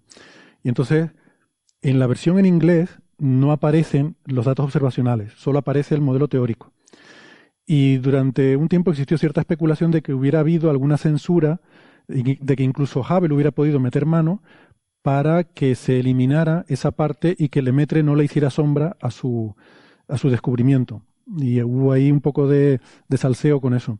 Lo que se ha descubierto recientemente, eh, por unas investigaciones históricas de... Mm, eh, hay un investigador italiano que es, es, un, es, un, cosmólogo, pero que también... ¿Libio no? ¿Libio? Eh, sí, ¿cómo era, cómo era perdona? Un nombre italiano. Livio, Livio. L-I-V-I-O. Sí, Livio, exactamente, con V. Eh, pues Livio lo que descubrió es que fue Lemaitre el que hizo su propia traducción al inglés, que luego, en fin, se la editaron y tal, pero fue Lemaitre él mismo el que hizo la traducción y dejó fuera esos párrafos. No se sabe por qué, pero la explicación más plausible es la que dice Francis. Primero, a él, él quería entrar en la Royal Society, lo habían invitado, y supongo que quería eh, estar bien con la comunidad angloparlante y no entrar enemistándose con nadie. Ah, parece que Lemaitre era bastante buena persona y bastante eh, una persona bastante amistosa por las conversaciones ¿no? que parece que, hubo eh, con Einstein, en la cual había ciertas discrepancias, pero eh, la gestionaba de forma muy, muy benévola, Lemaitre, pues se ve que no quería mm, generar fricciones y que también otra razón puede ser la que dice Francis, muy probable que como ya estaba publicado y además los datos de Hubble eran mejores que los suyos, o sea, tenía muy poquitos datos, apenas se veía la correlación, se veía mucho más clara en la de Hubble. Entonces, un poco por pudor, y ya que eso se iba a publicar un par de años más tarde, posiblemente se, piensa que él mismo decidió que no tenía sentido poner eso en la versión, que quizás quedara incluso hasta un poco ridículo, ¿no? En la versión inglesa de su artículo.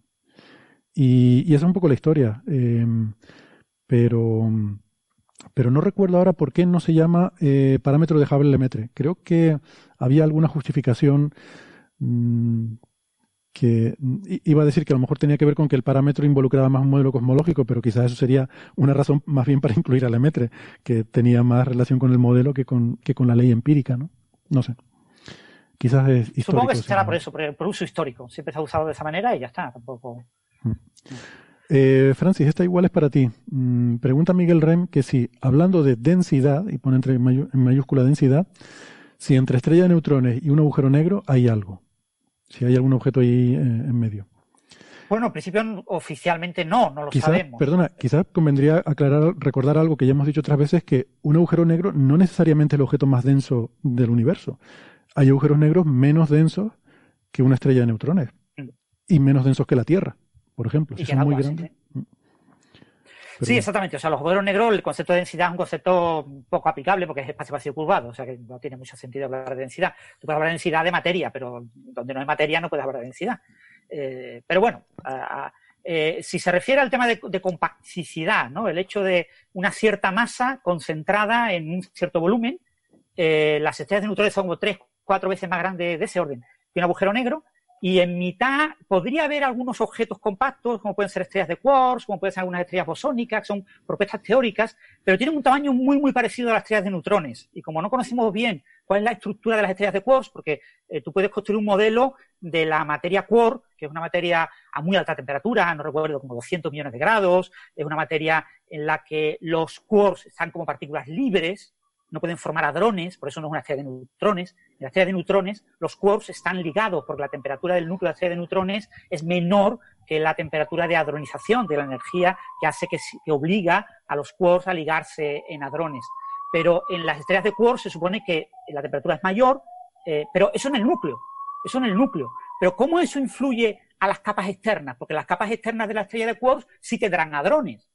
No será una estrella entera solo de quarks. Entonces, el tamaño real de una estrella de quarks hoy día no sabemos cuál es. Podría ser incluso mayor que una estrella de neutrones, que no lo sabemos. Puede, ser un poquito más pequeño, pero no va a ser mucho más pequeño, no va a ser cinco veces más pequeño, pues entonces ya sería un agujero negro. Entonces, eh, es un tamaño muy parecido. Y se ha propuesto algunas estrellas así teóricas, hay algunos sustitutos. Después hay lo que se llaman impostores de los agujeros negros. Una idea que a mucha gente le encanta, la idea de eh, objetos físicos, cuerpos físicos, estrellas negras, que eh, se, desde fuera parecen agujeros negros, pero en realidad son objetos sólidos, con materias exóticas, que así evitas el problema de singularidad, etcétera, ¿no? Tienes una, superficie, esa superficie podría incluso ser del propio horizonte de suceso. Y hay Grabstar, por ejemplo, hay muchos modelos teóricos, pero mm, observacionalmente no hemos observado ninguno. No hemos observado ningún agujero negro, no hemos observado ningún agujero negro, lo hemos observado siempre de manera indirecta. Y, y el entorno de un agujero negro. Eh, los agujeros negros son una solución muy sencilla, muy fácil de, lidiar con ella. Mm, todo lo que observamos es compatible con los agujeros negros, pero eh, podría haber objetos intermedios entre las estrellas de neutrones y agujeros negros, pero no hemos visto ninguno. Y no parece fácil si no tenemos telescopios que permitan eh, caracterizar bien esas estrellas aparentemente de neutrones de alta masa. Por ejemplo, una estrella con 2,7 masas solares, ¿es una estrella de neutrones o no? Pues eso no lo sabemos. Y depende de la rotación también y otras cosas, ¿no? Claro, depende de muchos parámetros físicos. Que un agujero negro es una cosa sencilla de modelar, claro, entiendo que te refieres a un agujero negro de Schwarzschild, porque una cosa ya más compleja eh, ya tienes que meter. Bueno, bueno, pero los agujeros negros de Kerr también, o sea, los agujeros negros de Kerr los controlamos. Eh, ya, pero una cosa en la que tengas materia colapsando eh, con una dinámica, algo que no es una solución estática infinita, sino en la que realmente se produce con una dinámica, un objeto que colapsa y tal, eso ya necesita simulaciones para siquiera intentar acercarte a eso, ¿no? Eh, los, discos de acreción, los discos de acreción de agujeros negros y estrellas de neutrones son parecidos pero no son iguales. Hay algunas señales, sobre todo relacionadas con la existencia del horizonte y con la existencia de las últimas órbitas estables, porque entre el horizonte del agujero negro y la y la, el borde interior del disco de acreción hay una distancia en la que no puede haber nada, porque ahí rápidamente cae en espiral, ¿no? Entonces, eh, eso marca la diferencia con las estrellas de neutrones, en las que no tienes esa región eh, tan clara, ¿no? Entonces, eh, pero ahora en día no tenemos capacidad observacional para ver esa diferencia. Que yo sepa, que yo sepa, no lo sé si habrá algo, algo publicado recientemente, no hay ninguna manera observacional de distinguir un uh, disco de acreción en una estrella de neutrones y un disco de acreción en un agujero negro. No sé si mm. Carlos conoce algo al respecto. No sé si habrá medidas indirectas de, de eh, de rayos X y cosas así. No sé si eso será diferente, pero en principio. Mm. En las simulaciones por ordenador hay, señales, ¿vale? En las, simulaciones por ordenador hay detalles en la, emisión de rayos X que son como líneas muy, muy delgaditas que sí podrían marcar la diferencia, ¿no? Pero hasta donde me consta, eso es puramente simulaciones por ordenador y, no se ha observado. Yo, supongo que la topología del campo magnético será suficientemente diferente como para que haya cosas de esas, ¿no? Incluso a lo mejor cosas de variabilidad y cosas así, pero, pero que yo sepa tampoco bueno, eh, digo que veo que Bruno Jiménez también había estado respondiendo a esa pregunta, que, está ahí también en el chat eh, apoyando. Y, y, también veo una pregunta que me parece interesante de Mónica San Miguel. Dice, recientemente ha salido una noticia de la desaparición de una estrella y una explicación es que se habría convertido en un agujero negro, pero sin pasar por una explosión como supernova. ¿Es posible? Bueno, sobre esto hay hay varias explicaciones, pero a mí una cosa que me sorprende esta noticia, yo no, he visto el paper, pero he visto alguna nota de, bueno, algún artículo de prensa y citan declaraciones de los autores diciendo que es la primera vez que esto se observa. Y a mí me choca porque yo recuerdo hace un par de años, y de hecho lo busqué, una noticia similar de una estrella que había desaparecido de un instante a otro y se especulaba también con este escenario de un posible colapso directamente agujero negro sin, mm, sin pasar por una supernova que es lo, lo que se considera el escenario normal, ¿no? Yo no sé si ustedes tienen conocimiento sobre el asunto, eh, Carlos. Sí, eso, eso, eso teóricamente eh, no está muy claro cuándo se produce, pero para estrellas que tienen masas, creo, en torno a 100 masas iniciales, por encima de 100, la, 100 veces la masa del Sol, se espera que eso pueda ser el escenario de final de, de su evolución. O sea, directamente son tan masivas que colapsan directamente a agujero negro sin, sin que haya nada que, sin que quede ningún residuo. Esto es, eh, recordamos, una imagen que se toma de una galaxia en la que, claro, tú no ves la estrella directamente, pero supongo que de alguna forma en espectro o algo así se ve pues que hay eh, eh, que tiene superpuesto el espectro de una estrella muy muy masiva, muy azul, y luego en una imagen posterior, que no sé si tomada meses más tarde, años más tarde, no lo sé, de esa misma galaxia, no, eh, no está esa, esa estrella, ¿no? De hecho, no sé si es el espectro o es en imagen directa. No, no, ni siquiera el espectro. Esto, yo, al menos. La, claro, si una estrella tan grande, es posible que se vea en la propia individualmente, ¿no? Sí, tú lo que ves es comparar dos imágenes y ves que te ha desaparecido una estrella y no has tenido una supernova en medio, que es lo que tú esperarías, ¿no? Vale. Y esto que yo sepa, hay un puñado de candidatos. Mm. Claro, todas estas detecciones, como lo único que tienes es eso, es, una cosa que ya no está, es todo muy, muy difícil de probar realmente, porque, porque ¿cómo, cómo estás seguro de que estás? O sea, si, por, si, si tuvieses una serie temporal muy larga de la galaxia y, una imagen en la que la, estrella desaparece, eso sería otra cosa.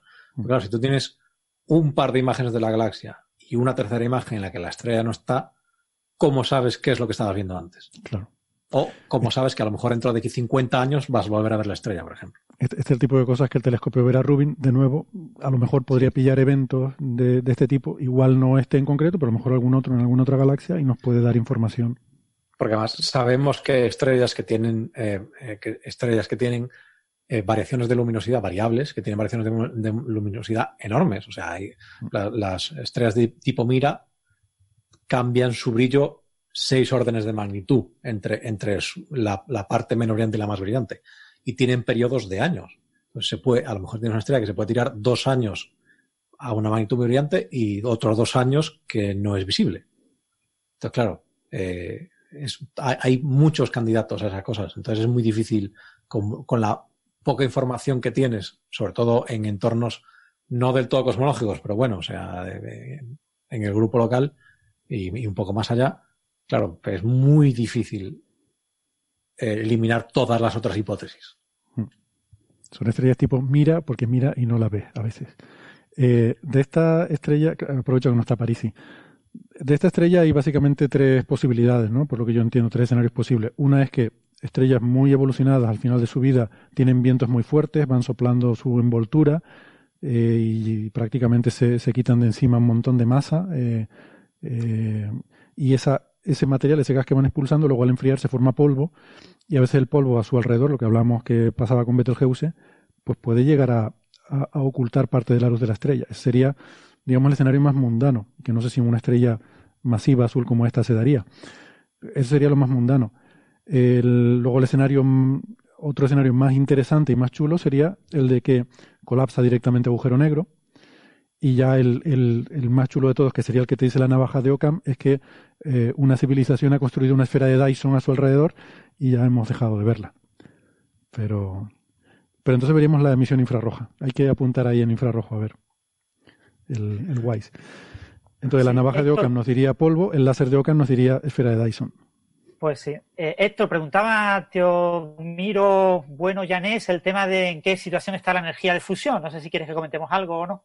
Bueno, comenta, igual tú estás más puesto con los detalles recientes. Bueno, la energía de fusión va a viento en popa, es decir, viento en popa con todos los retrasos que implica la COVID y todos los retrasos que implican todas las crisis que hemos vivido, ¿no?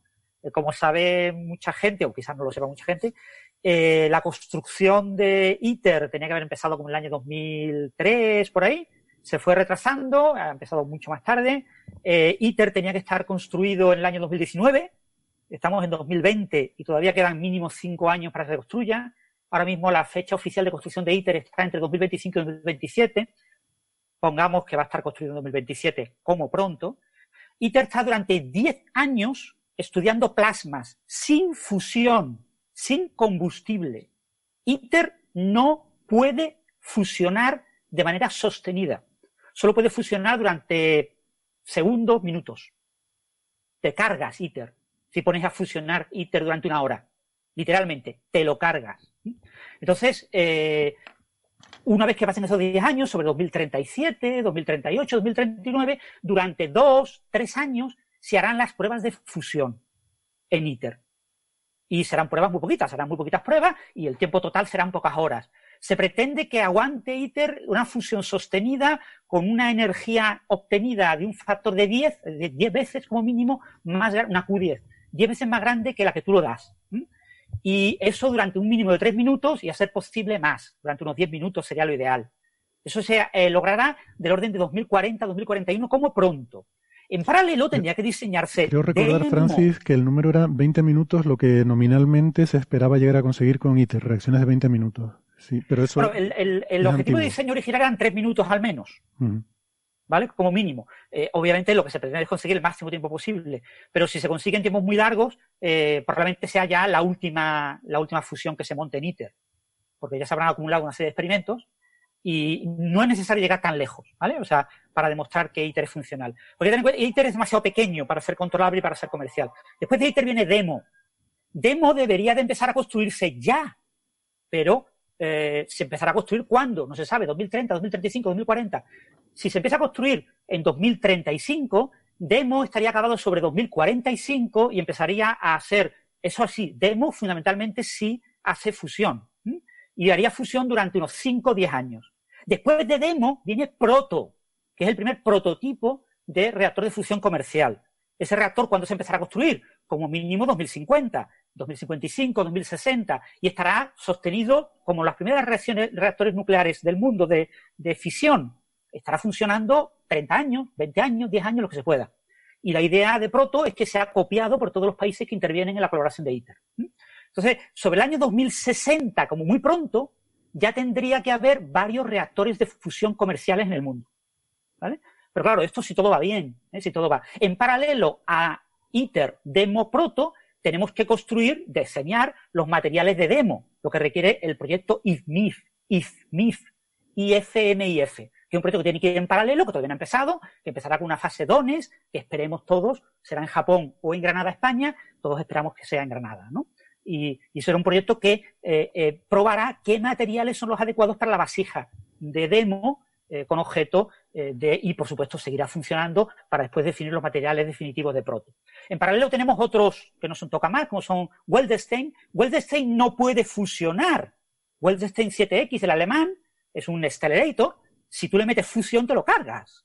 Entonces, nunca meterán fusión, pero ni, microsegundos, nunca. No está preparado, ¿vale? Es un demostrador. Va en paralelo con ITER y eh, lo que se obtenga de ITER y lo que se tenga de Weldstein, pues se irá combinando para un futuro este más grande que sí pruebe fusión. Y en paralelo tenemos la fusión por confinamiento inercial. El NIF, el NIF en Estados Unidos ha dado malos resultados, no ha funcionado como se debería. Europa pretende hacer eh, proyectos equivalentes.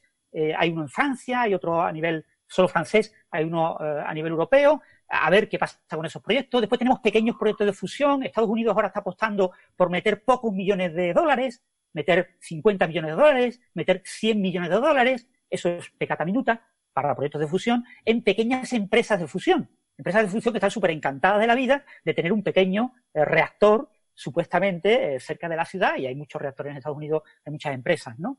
Eh, estas empresas están esperando los datos de ITER, ¿vale? Estas empresas podrán acelerar mucho todo el proceso, quieren hacer reactores muy pequeñitos, pero fundamentalmente gracias a los datos de ITER. entonces, hasta que ITER no dé datos sobre el año 2030, pues eh, poco se puede esperar de estas empresas, pero están recibiendo dinero, ¿no? Está, y, por ejemplo, Bill Gates está pagando. Es decir, la función va viento en popa, está siendo muy barata, ITER va a costar como 20.000 millones de, 21.000 millones de, euros, que es pecata minuta, eh, y eh, lo que pasa es que estamos en una crisis económica, ahora la crisis de COVID, y hay mucho interés. Estados Unidos ha, ha habido varios momentos que ha dicho no pago, literalmente no pago, con lo que puede paralizar completamente ITER. O sea, ITER está siempre eh, como un lápiz puesto por la punta, está en un equilibrio muy raro, ¿no? Hay una serie de intereses económicos en el mundo eh, en contra de que la fusión sea ya, porque existen, se han desarrollado, por supuesto, obviamente ha sido a nivel de prueba de concepto, lo que llaman la vía ultra rápida de la fusión.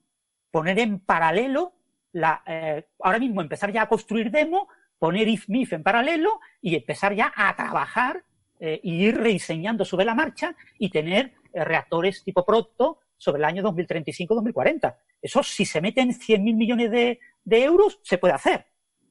100.000 millones de euros para resolver el problema de la energía en la segunda mitad del siglo XXI, que va a suponer una crisis económica de billones, con B, de, euros, pues es pecata minuta.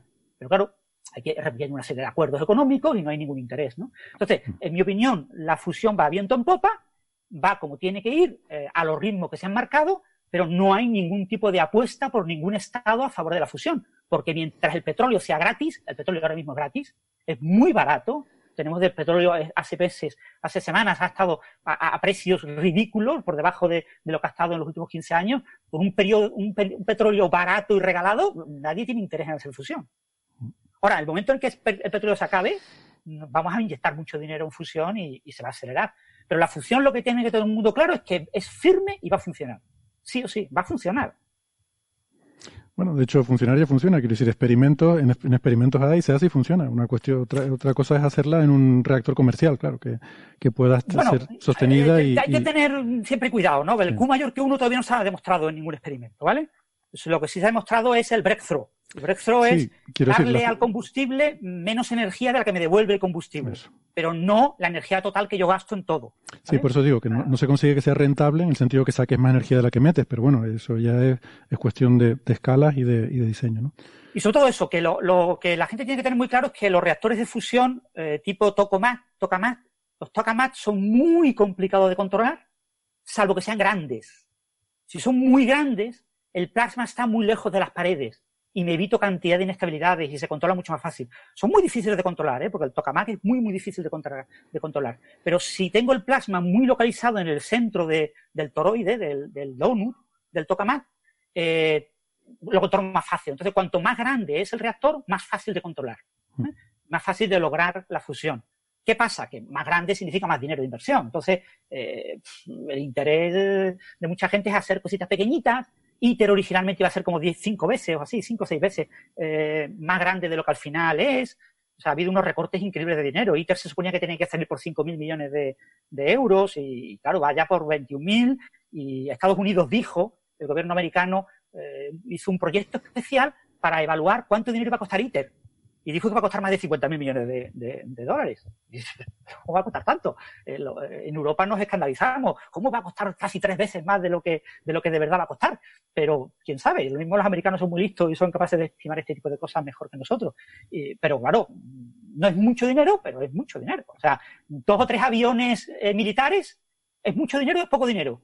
Que España tenga tres aviones más o tenga tres aviones menos ¿Es mucho dinero o es poco dinero? Para el ejército no es nada, es minuta. Eso es necesario. Es súper importantísimo que España tenga varios aviones porque de vez en cuando se estrellan, ¿no? Y hay que reemplazarlo. Pero salvar a la humanidad del problema de la energía en la mitad, segunda mitad del siglo XXI es relevante. Para mí, parte de la gente, es irrelevante. Es igual que el tema de las enfermedades, el tema de la COVID, etcétera, ¿no? O sea, es irrelevante. O sea, todo el mundo sabía que va a venir una enfermedad eh, tipo eh, cólera, tipo una, una pandemia mundial que destruya al 30 o 40% de la población de la Tierra esta no lo va a hacer, ¿eh? COVID no lo va a hacer, pero va a ocurrir, ¿eh? Vamos a ir terminando el, tema porque si no vamos liando un tema con otro y, entonces sí que no acabamos. Bueno, si quieren cogemos ya la última eh, por, terminar el, programa de hoy y dejar también que haya dudas para otros programas, pues si no, si lo vamos a resolver todo hoy, pues entonces qué gracia tiene, ya no va a venir nadie más nunca a ver los directos en YouTube y a preguntarnos cosas. Eh, por ejemplo, eh, mira, pregunta Zebra que a qué temperatura se hace la fusión. Yo, te puedo decir en el Sol, pero en ITER sospecho que será bastante menos que en el Sol, que son 15 millones de grados, 16 millones de grados. Eh, bueno, el problema, aquí tenemos lo que se llama eh, la condición para que se produzca la fusión requiere, eh, por un lado, una temperatura, una cierta temperatura, tiene lo que se llama el producto triple de Dawson, D-A-W-S-O-N. tienes que tener una temperatura, tienes que tener una eh, un confinamiento, una densidad o, una presión para que confine y tienes que tener una duración, un tiempo de confinamiento. ¿vale? En el Sol eso es trivial. En el Sol tienes tanta masa que a muy baja temperatura puedes conseguir la fusión. Es que la gravedad lo aprieta todo junto ahí. Claro, lo aprieta todo. En el núcleo del Sol eh, no hay fusión en las capas externas del Sol. Está solo en el núcleo. Ahí tienes eh, la alta presión, todo muy bien confinado, superas las fuerzas de repulsión eh, de Coulomb electrostáticas, y entonces tienes una alta densidad, tienes un alto tiempo de confinamiento, el Sol dura miles de millones de años, con lo que, no sé, 10.000 millones de años, o sea que, resuelves ese problema. Una cosita sobre eso, igual te interesará saber una eh, anécdota de estas irrelevantes, que es gracias al efecto túnel que el Sol brilla y las estrellas, porque eh, la repulsión electrostática es tan fuerte que las temperaturas en, el núcleo del Sol no es suficiente como para que se acerquen tanto como para que clásicamente pudieran llegar a enganchar. O sea, necesitas el efecto túnel para que aumente la, eh, para tener suficiente probabilidad de que se produzca el enganche con las fuerzas nucleares como para producir la fusión. O sea, si no existiera efecto túnel, el Sol tendría un brillo que creo que es el 2% del, del, de su brillo real. O sea, que vivimos gracias al efecto túnel. Para que si alguien se, se pregunta si la cuántica es importante. Entonces, en un tokamak, por ejemplo, tú confinas un, un plasma de deuterio y si le pones el combustible, le pones también tritio, extremadamente con una densidad bajísima, son poquísimos eh, eh, átomos por, por, centímetro cúbico, con lo que eh, tu plasma tiene muy poca densidad, tienes muy poco tiempo de confinamiento, porque tienes un confinamiento magnético, el plasma quiere escaparse y buscar paredes como pueda, porque no hay algo que realmente lo atrape, con lo que la única opción que tienes para hacer fusión es temperatura. Entonces, en, ITER, tú tienes que decir el equivalente, el equivalente a 150 millones de grados, ¿vale? Pero eso, recordar siempre que es temperatura de tipo energía cinética de eh, las partículas, de los iones que forman el plasma, ¿vale? Claro. Esto es como seguramente la densidad interestelar, que tiene temperaturas enormes y sin embargo es completamente raro y tú pasarías por allí y ni te enterarías. Por eso digo, la densidad será importante, quizás sería más importante hablar de, energía, ¿no? De densidad de energía que de, que de temperatura, que a lo mejor puede ser un poco, mm. puede ser un poco engañoso, ¿no? Eh, es, una energía, cinética. O sea, la energía cinética que tú le das a los iones es equivalente a una temperatura y esa temperatura es del orden de 150 millones de grados, más o menos. Para deuterio y tritio. Si quieres eh, fusionar cualquier otra cosa un poquito más complicada, por ejemplo, los reactores aneutrónicos de boro, etcétera, estamos hablando ya de miles de millones de, Kelvin. Bueno, pues venga, con esto entonces eh, damos por, concluida la sesión de, preguntas de hoy y, el episodio de hoy. Espero que les haya gustado. Gracias a la gente que se ha conectado en YouTube por acompañarnos hoy y, por, sus preguntas. Ha sido un placer interactuar. Y nada, gracias Francis, Carlos. Nos vemos la semana que viene si, los tiene, si ustedes lo tienen a bien. Hasta luego. Hasta luego. Hasta luego.